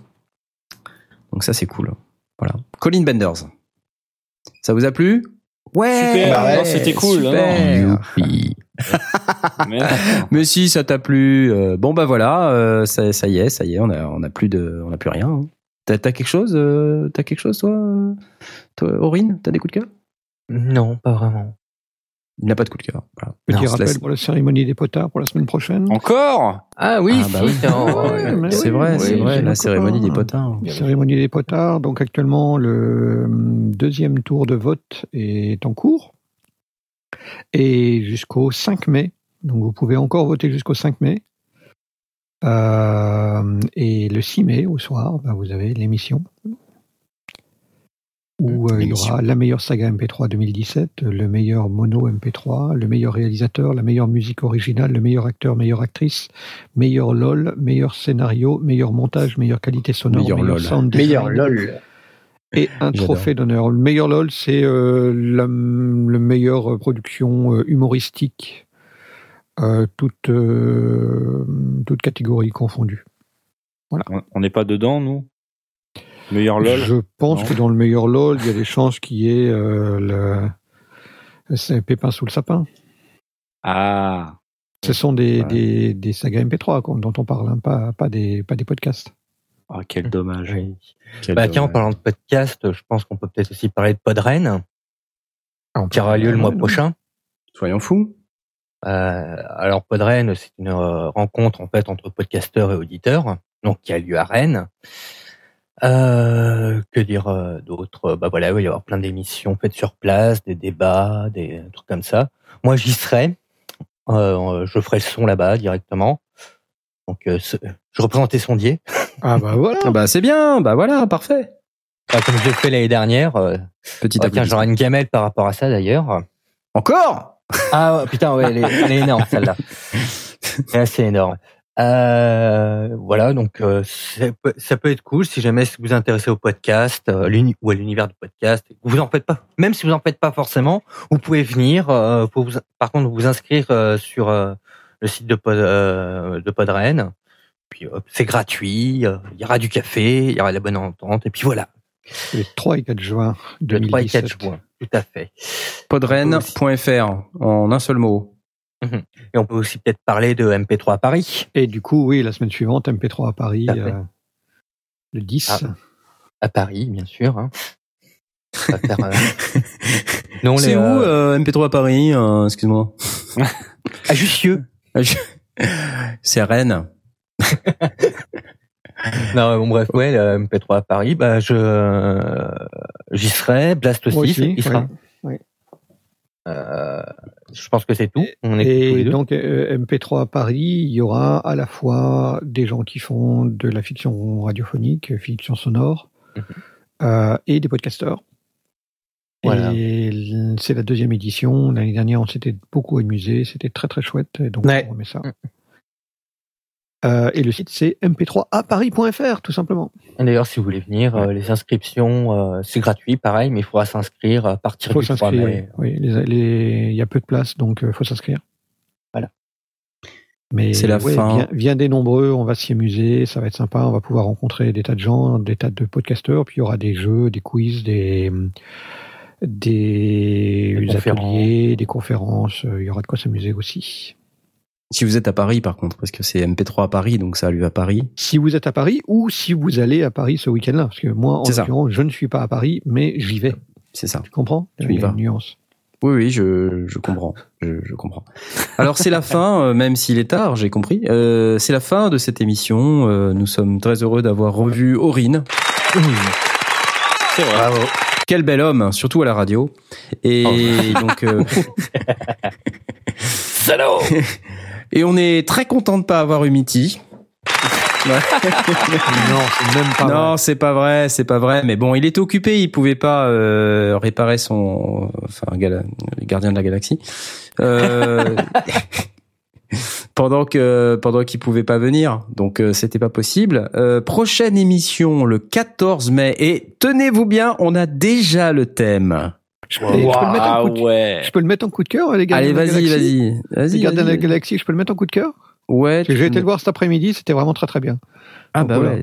Bah moi j'y vais demain, tu vois, donc comme Eh quoi. ben, ouais, je recommande. Vraiment très très bien. Super. Bah j'annule pas alors. Non. D'accord. Et donc l'émission. du 14 mai, euh, dont on a déjà le thème, on va, on va le donner tout de suite parce que c'est quand même un truc énorme d'avoir déjà le thème euh, deux semaines avant. Donc le si 14 mai, nous recevrons un certain François TJP. Euh, Carrément. Carrément. Et on fera une spéciale François TJP. Tenez-vous bien, spéciale François TJP. J'applaudis. Alors Ah, attention, parce que ça va swinger euh, et on pourra chanter ensemble, puissant comme un tigre. et euh, on pourra euh, diffuser soit la version originale, soit la version redscapisée. Soit les deux. Euh, J'espère soit les deux. Peut-être qu'on pourra faire un euh, remix entre la version redscapisée et la version originale. Eh, Est-ce qu'il vient avec John Malkovich ou pas? Je ne sais pas, mais en tout cas, un truc est sûr, c'est qu'à la fin, la Terre éclata. Ah c'est ouais. la fin de cette émission. À bientôt, Et vous- et vous 14 savez- mai. Vous, vous savez, vous savez quoi, François TJP En ce moment même, là, maintenant, pendant qu'on est en direct, il est en train de regarder les Gardiens de la Galaxie. On y revient toujours pour On y revient toujours. Incroyable. Allez, bonne soirée à tous. Salut, ciao, ciao. Ciao. Salut. Salut.